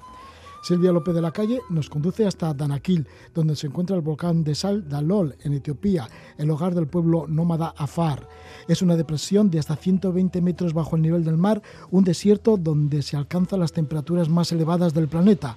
Un paisaje de intensos y vivos colores de gran interés geológico, tiene fumarolas, fuentes termales y piscinas de múltiples colores se forma un salar de 120 kilómetros de longitud por 30 de anchura. Y allí ha estado nuestra invitada Silvia López de la Calle, que nació en Vitoria-Gasteiz en el año 1978. Es periodista especializada en divulgación científica, coordina la oficina de prensa del Instituto de Astrofísica de Andalucía desde el año 2002. Vive en Granada y desde allí nos habla y nos va a hablar de su libro, en el cual pues, recoge esa experiencia que estuvo en este volcán, en el volcán de Sal Dalol, y el libro lleva el título de Expedición al volcán de Sal. Es un viaje geológico a uno de los lugares más raros de nuestro planeta. Además de escribir textos, también ilustra con pinturas muy bonitas Silvia este libro, del cual ya vamos a hablar. Silvia, ¿qué tal estás? Gabón, muy buenas noches. Gabón, buenas noches, pues estoy encantada de estar con vosotros. Pues no menos nosotros. Y además tenemos ganas de saber, después de leer tu libro y de ver esos dibujos tan bonitos que has, em, que has descrito, ¿no? Ahí a todo color, porque claro, es un lugar con mucho color, pero un lugar extrañísimo, ¿verdad? Eh, sí, yo creo que es el lugar más raro que puede pisar un ser humano sobre el planeta, porque está, como comentabas tú, en medio de un desierto de sal, una llanura donde no crece absolutamente nada, ni una brizna de hierba, apenas ves animales más que algunos vencejos. Eh, es todo o blanco o marrón de la llanura de sal y de repente subes a un volcán muy pequeño, o sea, de apenas 40 metros de altura, y te encuentras un paisaje de colores eh, verdes, amarillos, ocres, naranjas, que excede cualquier cosa que te puedas imaginar y un montón de formas chiquititas de estructuras de sal que parecen huevos, parecen tulipanes, pelitos, flores. Entonces, claro, es uno de los paisajes en conjunto más asombrosos yo creo que hay sobre el planeta. ¿Te llegas a acostumbrar a este paisaje o es tan extraño que, que no hay manera, que todos los días cuando te levantas dices, pero bueno, ¿en dónde estoy? ¿En qué planeta? No, no te acostumbras. Yo vivía allí en el volcán, estuvimos una semana y cada vez que, porque claro, allí teníamos una rutina de trabajo, llevábamos nuestros instrumentos, poníamos nuestro laboratorio, que era una mesa de camping y dos sillas de camping, y empezabas a trabajar. Entonces, cada rato levantabas la mirada y veías aquellas piscinas de colores y te daba otro poquito así de síndrome de Stendhal de, ay Dios mío, ¿dónde estoy? Y luego también estás en el sitio más cálido del planeta, o sea que eso todavía enrarece más la sensación de, eso de que, de que estás en un sitio muy raro todo el tiempo. Silvia, ¿cómo llegaste a este lugar, al volcán de Sal, al volcán de en Etiopía? Bueno, porque entre otras participaste en una expedición científica de geólogos a este volcán, ¿no? En el proyecto Prometheus que analiza este proyecto la difusa frontera entre lo mineral y lo vivo, porque claro, es un territorio en el que me imagino que lo vivo es difícil de, encontrarlo. Pero bueno, ¿cómo te apuntaste a esta expedición científica al volcán Dalol? Eh, pues yo tuve la suerte maravillosa de encontrarme con un geólogo de Granada, Juan Manuel García Ruiz. Él es una eminencia en su campo y estudia eh, el pasado de la Tierra justo antes de que se formara la vida eh, las fases anteriores en las que el mundo mineral estaba empezando a crear unas estructuras muy curiosas que asemejaban a la vida. Para, para eso, lo que tú comentas, estudiar pues, esa difusa frontera entre lo mineral y lo vivo. Eh, yo cada vez que conozco a un investigador, por mi trabajo hago divulgación científica, yo mm, si sé que va a sitios, yo le digo que me lleve, que me lleve, que me ofrezco como comunicadora, como dibujante, como lo que haga falta. Y Juanma, siempre que hace expediciones, ha hecho documentales en expediciones anteriores, quiere que emerja algo bonito de, de esas aventuras, aparte de la ciencia que desarrolla. Entonces me llevó un poco pues como con la triple pata de ayudante de laboratorio, yo estuve allí tomando con un instrumento que tomaba muestras de luz y luego como dibujante y como comunicadora para, para ayudar en la comunicación de la expedición, o sea que tuve, pues fue pues, pues pura suerte. El volcán Dalol pues se encuentra en el RIF del África Oriental. ¿Cuáles son las posibilidades geológicas dentro de este RIF y lo que es el propio volcán? Porque además es un volcán de sal. Eso es. Eh, el RIF de África Oriental es geológicamente uno de los lugares mm, mm, más excitantes del planeta porque vemos cómo dos placas tectónicas se están separando, cómo se van formando fisuras, además en muy pocos días hay líneas de volcanes clarísimos que siguen esas fisuras, esa separación de las placas tectónicas Eh, Dalol forma parte de una cadena de montañas, de volcanes, que se llama la cadena del Ertaale. De hecho, el volcán Ertaale es el único que lleva en activo eh, más de 100 años. Tiene un lago de lava permanentemente eh, acuosa, que digamos, que no llega a solidificarse porque sigue emergiendo. Dalol es un volcán muy extraño porque no es oscuro. Hemos visto muchas imágenes del volcán de La Palma, vemos las coladas rojas, eh, la roca negra una vez se solidifica, pero Dalol es pardo. En Dalol ocurrió una cosa muy extraña, que es que el magma, que sabemos que hay una cámara de magma subterráneo, intentó emerger, pero se encontró con los dos kilómetros de sal que forman el suelo de Dalol. Entonces, el magma no llegó a la superficie y lo que salió fue una especie de sal fluida, una especie de, lava de sal que produjo una montaña parda, tan bonita como vemos. Entonces, eh, que nosotros sepamos, solo existe este sobre el planeta. Danakil, el lugar en el entorno en donde está este volcán de sal, es un lugar inseguro porque se encuentra ahí entre la frontera entre Etiopía y Eritrea, siempre en conflicto armado durante muchos años. Y vosotros en el libro vas comentando que sí que ibais escoltados, escoltados además por la etnia del lugar, ¿no? Con los Afar, que iban con los Kalashnikov. Eso es. Nosotros tuvimos mucha suerte porque fuimos en 2009. La paz con Eritrea se había formado, se había, se había confirmado hacía muy poquito y, por ejemplo, Juanma, el investigador que llevaba la expedición, había estado tres años atrás y tenía que ir no con guardias, sino con militares. O sea, nosotros habíamos, digamos, bajado eh, un poquito en la seguridad necesaria, pero iba un guarda por cada dos personas, también armado. Ahora, desgraciadamente, pues con la guerra civil que hay en Etiopía, supongo que no se puede acceder a la zona porque está la, la ciudad desde la que se accede a Dalol, el último aeropuerto cerca de, Dalol es Mekele, que es una de las zonas de, conflicto más intenso en Etiopía. Entonces temo que por un tiempo nadie va a poder visitar Dalol ahora mismo. ¿Cómo son los pobladores del lugar, de este lugar, el más cálido de la tierra, y cómo se adaptan a ellos, a este lugar? ¿Cómo son los afar, que te atrae un montón y en el libro le dedicas muchas páginas a hablar sobre los afar? Sí, yo allí es una pena. Eh, en Etiopía hay muchas lenguas. Ahora mismo hay cinco lenguas oficiales. Una de ellas la Afar. Cuando yo fui solo solo estaba el amárico. Entonces, claro, eh, Afar es una de las regiones más pobres de Etiopía. Eh, los guías que iban con nosotros no hablaban amárico y tampoco hablaban inglés. Entonces, la comunicación con ellos era casi imposible.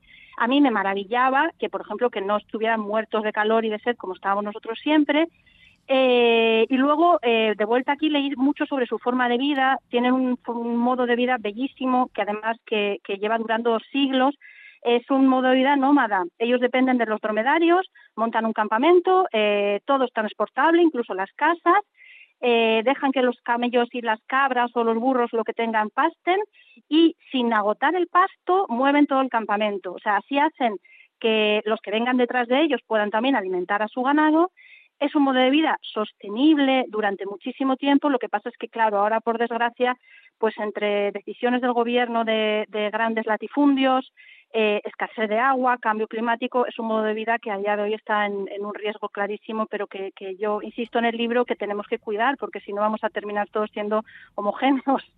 Sí, los afar, que como son pastores nómadas, se distribuyen, no entienden de fronteras, pues entre Etiopía, Eritrea, Djibouti, y son como alrededor, indicas, como un millón de personas. ¿Y qué es el Dagu? Porque debe ser como una forma de comunicación ritual entre ellos, ¿no? Sí, es una preciosidad, claro. Cuando empiezas a leer sobre este tipo de comunidades, eh, eh, los afar hasta hace muy poquito no han tenido, no, han sabido escribir, no han, no tenido una manera de preservar su legado escrito en su propio idioma. Entonces, el DAO es una manera de comunicación ritual que les permite estar conectados en un puñetero desierto, eh, a través de historias que ellos se cuentan, por ejemplo, llega un pastor a un poblado, se sientan eh, el pastor y alguien del poblado mirándose a los ojos y eh, se hacen unas preguntas, que han visto tus ojos, que han escuchado tus oídos. Entonces, el pastor tiene que contar toda la información de que dispone, de pues eso, de posibles guerras, de animales que han muerto, de enfermedades, de sequías y demás es una comunicación como ritual. Nosotros, claro, yo como dependo tanto del móvil, de las alertas, tengo una memoria un poco frágil, yo creo que como todos los que tenemos acceso a la escritura, eh, es una manera de comunicación muy fiable. De hecho, apenas hay testimonios de que, de, que, de que mientan. De hecho, mentir está castigado por ley, porque la seguridad de las, de las comunidades depende de que el DAU sea fiable. Entonces, es como su Internet, que digamos un Internet oral. ¿Cómo es su relación con los dromedarios? Porque dependerán mucho para su subsistencia en ese lugar tan cálido y tan desolado, ¿no? Como son con estos animales. Sí, bueno, eh, los dormedarios son su familia. Em, yo, la verdad es que los dromedarios no me interesaban mucho porque hay en esa zona, eh, como los afar, una de las profesiones a las que se dedican es extraer sal de la llanura salada a hachazos a 45 grados al sol, luego esa sal la cargan y la llevan en dromedarios que van pues en, en hileras larguísimas transportando la sal pues a mí eso tampoco me, pues además es que me da un poco de pena ver animales trabajando siempre, pero claro, luego empiezas a leer un poco más sobre la relación de esta gente con los animales y eso los cuidan como si fueran sus seres queridos, les dedican poemas, eh, lees también sobre, sobre la anatomía de los dromedarios y te da un respeto por estas criaturas que, que ya hasta coges cariño un poco de, de puro feas que son, pero es una relación bonita, es una relación basada en el mutuo apoyo y en el cariño. Sí, porque has dicho que incluso tienen un género de poesía de alabanzas a los dromedarios, que es el Gali Sare, y que se transmite oralmente, cantando. Eso es, son unos poemas preciosos eh, en los que el ser humano ni siquiera forma parte. Nosotros estamos acostumbrados a la poesía occidental, de nuestros sentimientos, nuestros amores. Allí cantan a los dromedarios porque saben que su vida depende de ellos, que los dromedarios van a encontrar el camino hacia el agua, porque además eh, mm, se ve que tradicionalmente estas criaturas eh, tienen como un sexto sentido para detectar si, si hacia donde van ha llovido o hay humedad o lo que sea. Y el Dagu son unos versos sencillísimos y preciosos sobre la naturaleza. Si vosotros, bueno, pues pudisteis comprender todo esto y, bueno, más todo lo que te has estudiado y ya has documentado para escribir este libro sobre esta expedición al volcán de Sal en Etiopía, una expedición que vosotros los expedicionarios levantasteis un campamento al raso dentro de un cañón en mitad del desierto, con condiciones de intimidad y higiénicas bastante limitadas y temperaturas extremas. ¿Cómo fue ese levantamiento del campamento y cómo nos describes ese lugar en donde estuvisteis, ese cañón?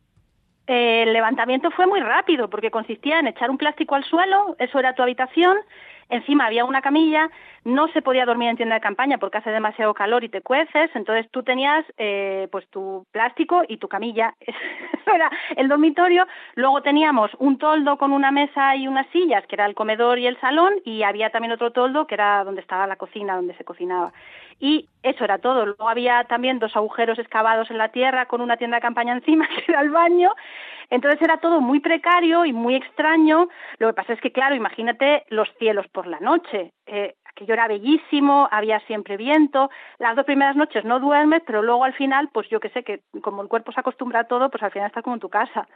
Si erais siete los expedicionarios, ¿y cómo se trabaja en esas condiciones bastante hostiles? O sea, con tanta temperatura Digo, sobre todo para las herramientas que utilizabais, yo que sé, cámaras fotográficas, ordenador y todo eso. ¿Cómo aguantaba todas estas herramientas? Mal. Eh, de hecho, yo como iba un poco de, pues yo iba casi de campamentos.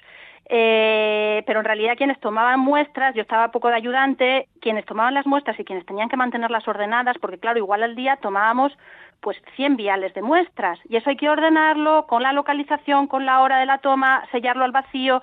Tienes que tener la cabeza bastante despierta. Nadie tiene la cabeza despierta al sol mmm, con una temperatura desde que te levantas a las 5 de la mañana de 35 grados. Eh, luego los instrumentos, claro, todos los instrumentos, incluso cualquier portátil, tiene un, una, temperatura de, manejo óptimo, pero allí nuevamente a 45 grados de repente se apagaban las cosas o la fumarola, allí hay siempre un, una fumarola activa, eh, cambiaba el aire, la fumarola empezaba a apuntar en nuestra dirección y nos teníamos que ir corriendo porque, porque se nos abrazaban los ojos. Ese era un poco el día a día. A mí me parecía una aventura, pero, pero para los, los que tenían que tomar las muestras era verdaderamente duro. ¿Cómo se duerme? Porque entre el calor que dices que hace constantemente, bueno, constantemente, me imagino que a la noche sí que bajará bastante, pero, pero ¿cómo se duerme? ¿no? Entre, pues es entre ese calor, eh, también la emoción de estar en un lugar tan extraño. ¿Cómo fueron esas sí. noches? Eh, pues las dos primeras yo creo que no pegamos ojo a nadie, porque llegas muy nervioso, hace mucho viento, escuchar roncar a todos los del alrededor, porque claro, en el campamento al final, entre guardias, gente de logística, cocina y demás, éramos un montón de gente. Eh, yo lo que pasa es que soy de sueño fácil, luego yo ya pues me acostumbré, te pones tus tapones y, y el, la última noche yo dormí del tirón estupendamente, pero sí hace calor incluso por la noche. Allí eso, lo que te decía, nos levantábamos de noche para estar desayunados y, su- y estar justo en el volcán cuando amanecía y ya hacía 30, 33 grados. Pero vamos, yo bien, yo dormí, yo dormí bien. Y bueno, pues en el libro, pues entre las fotografías y tus ilustraciones, pues sí que dominan los colores, ¿no? Colores bellísimos, extraños, que son una combinación de agua, sal, hierro, aire, bueno, y, y todas esas aguas termales y todo lo que está ahí en ebullición. Em, es como casi un milagro, se produce un milagro ahí de colores.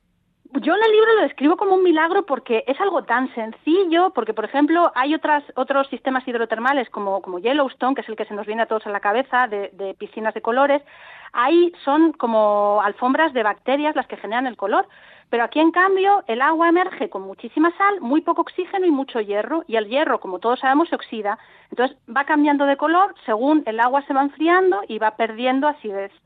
Eh, entonces es algo muy sencillo, pero que provoca unos paisajes muy difíciles de creer. Entonces, mm, para mí sí que es un pequeño milagro, aunque sea con elementos tan simples como agua, sal, hierro y aire. ¿Cómo son los lagos o las piscinas que nombras? ¿De qué colores? Eh, pues el agua allí emerge, de hecho cuando cogíamos eh, de la misma fuente agua, emerge cristalina, parece agua normal del grifo. Eh, según va perdiendo temperatura y oxidándose, se pone primero como un verde lima muy claro, después un poco más amarillo, después más verdoso y después se vuelve ocre hasta que las piscinas se secan, porque es verdad que allí se evapora todo muy rápido. Una piscina, un- estuvimos varios días tomando muestras allí, pues eh, de un día para otro una piscina podía secarse por completo y ya solo tenías como un suelo anaranjado de, sal oxidada. ¿Qué es la fuente bichofita? ¡Ay, la fuente de bichofita!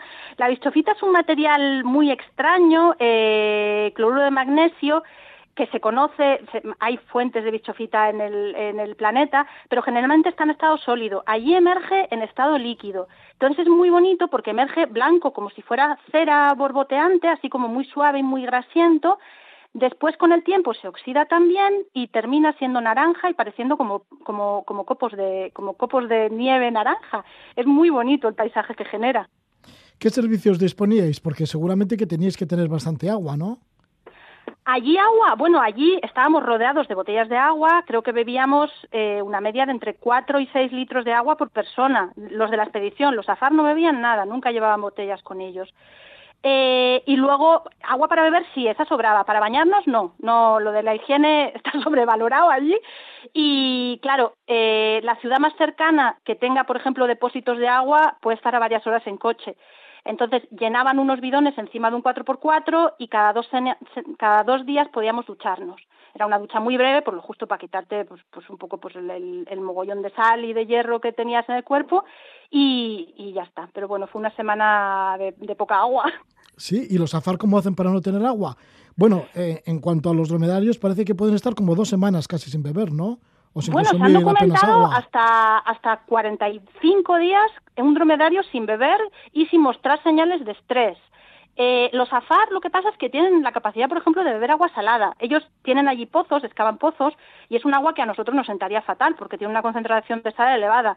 Pero claro, ellos supongo que también de vivir mm, siglos ahí mm, han generado cierta tolerancia al, al agua algo más salada y yo creo que por su, lo, que, lo poco que pude, porque hay muy poca información sobre, sobre la gente que vive en zonas tan, tan áridas, eh, su configuración corporal hacen que evaporen menos agua y por eso se mantienen, digamos, mejor aislados que, nosotros, que, mm, por ejemplo, tenemos sí que hay, ellos tienen las piernas muy largas, son muy estrechitos, entonces creo que puede ir un poco por ahí, por, por, su, por su fisonomía y por la tradición de vivir en un sitio tan árido.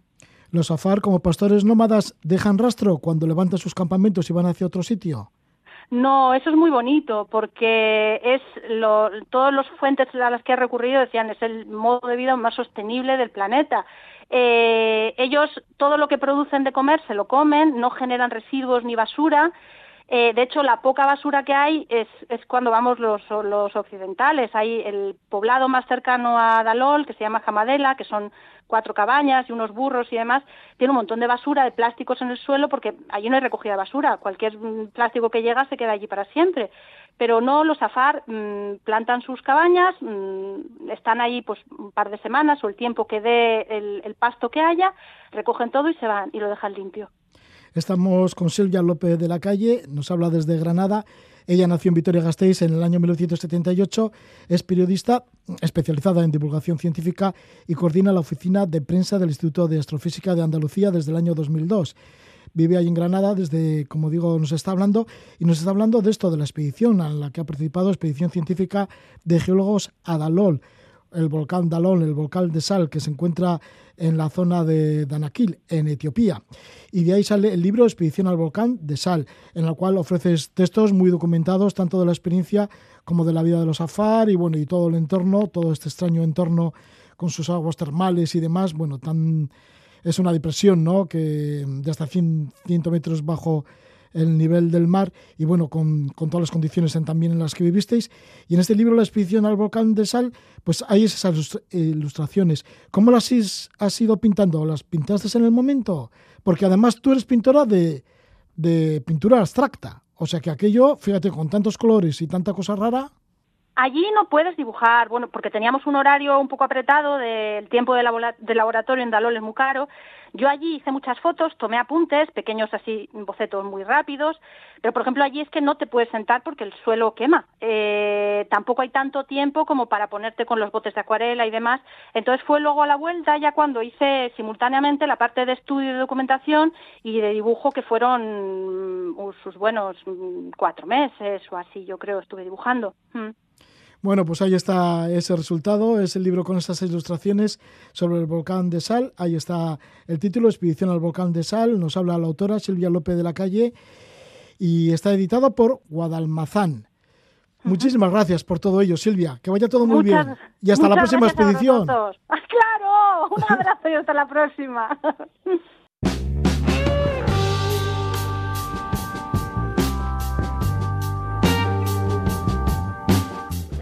Silvia López de la Calle nos ha descrito uno de los enclaves geográficos más inhóspitos y bellos del planeta. Ahí queda su libro, Expedición al Volcán de Sal. Nosotros nos vamos y lo hacemos escuchando la música de Goldmull en uno de los temas de su disco Heavy Load Blues.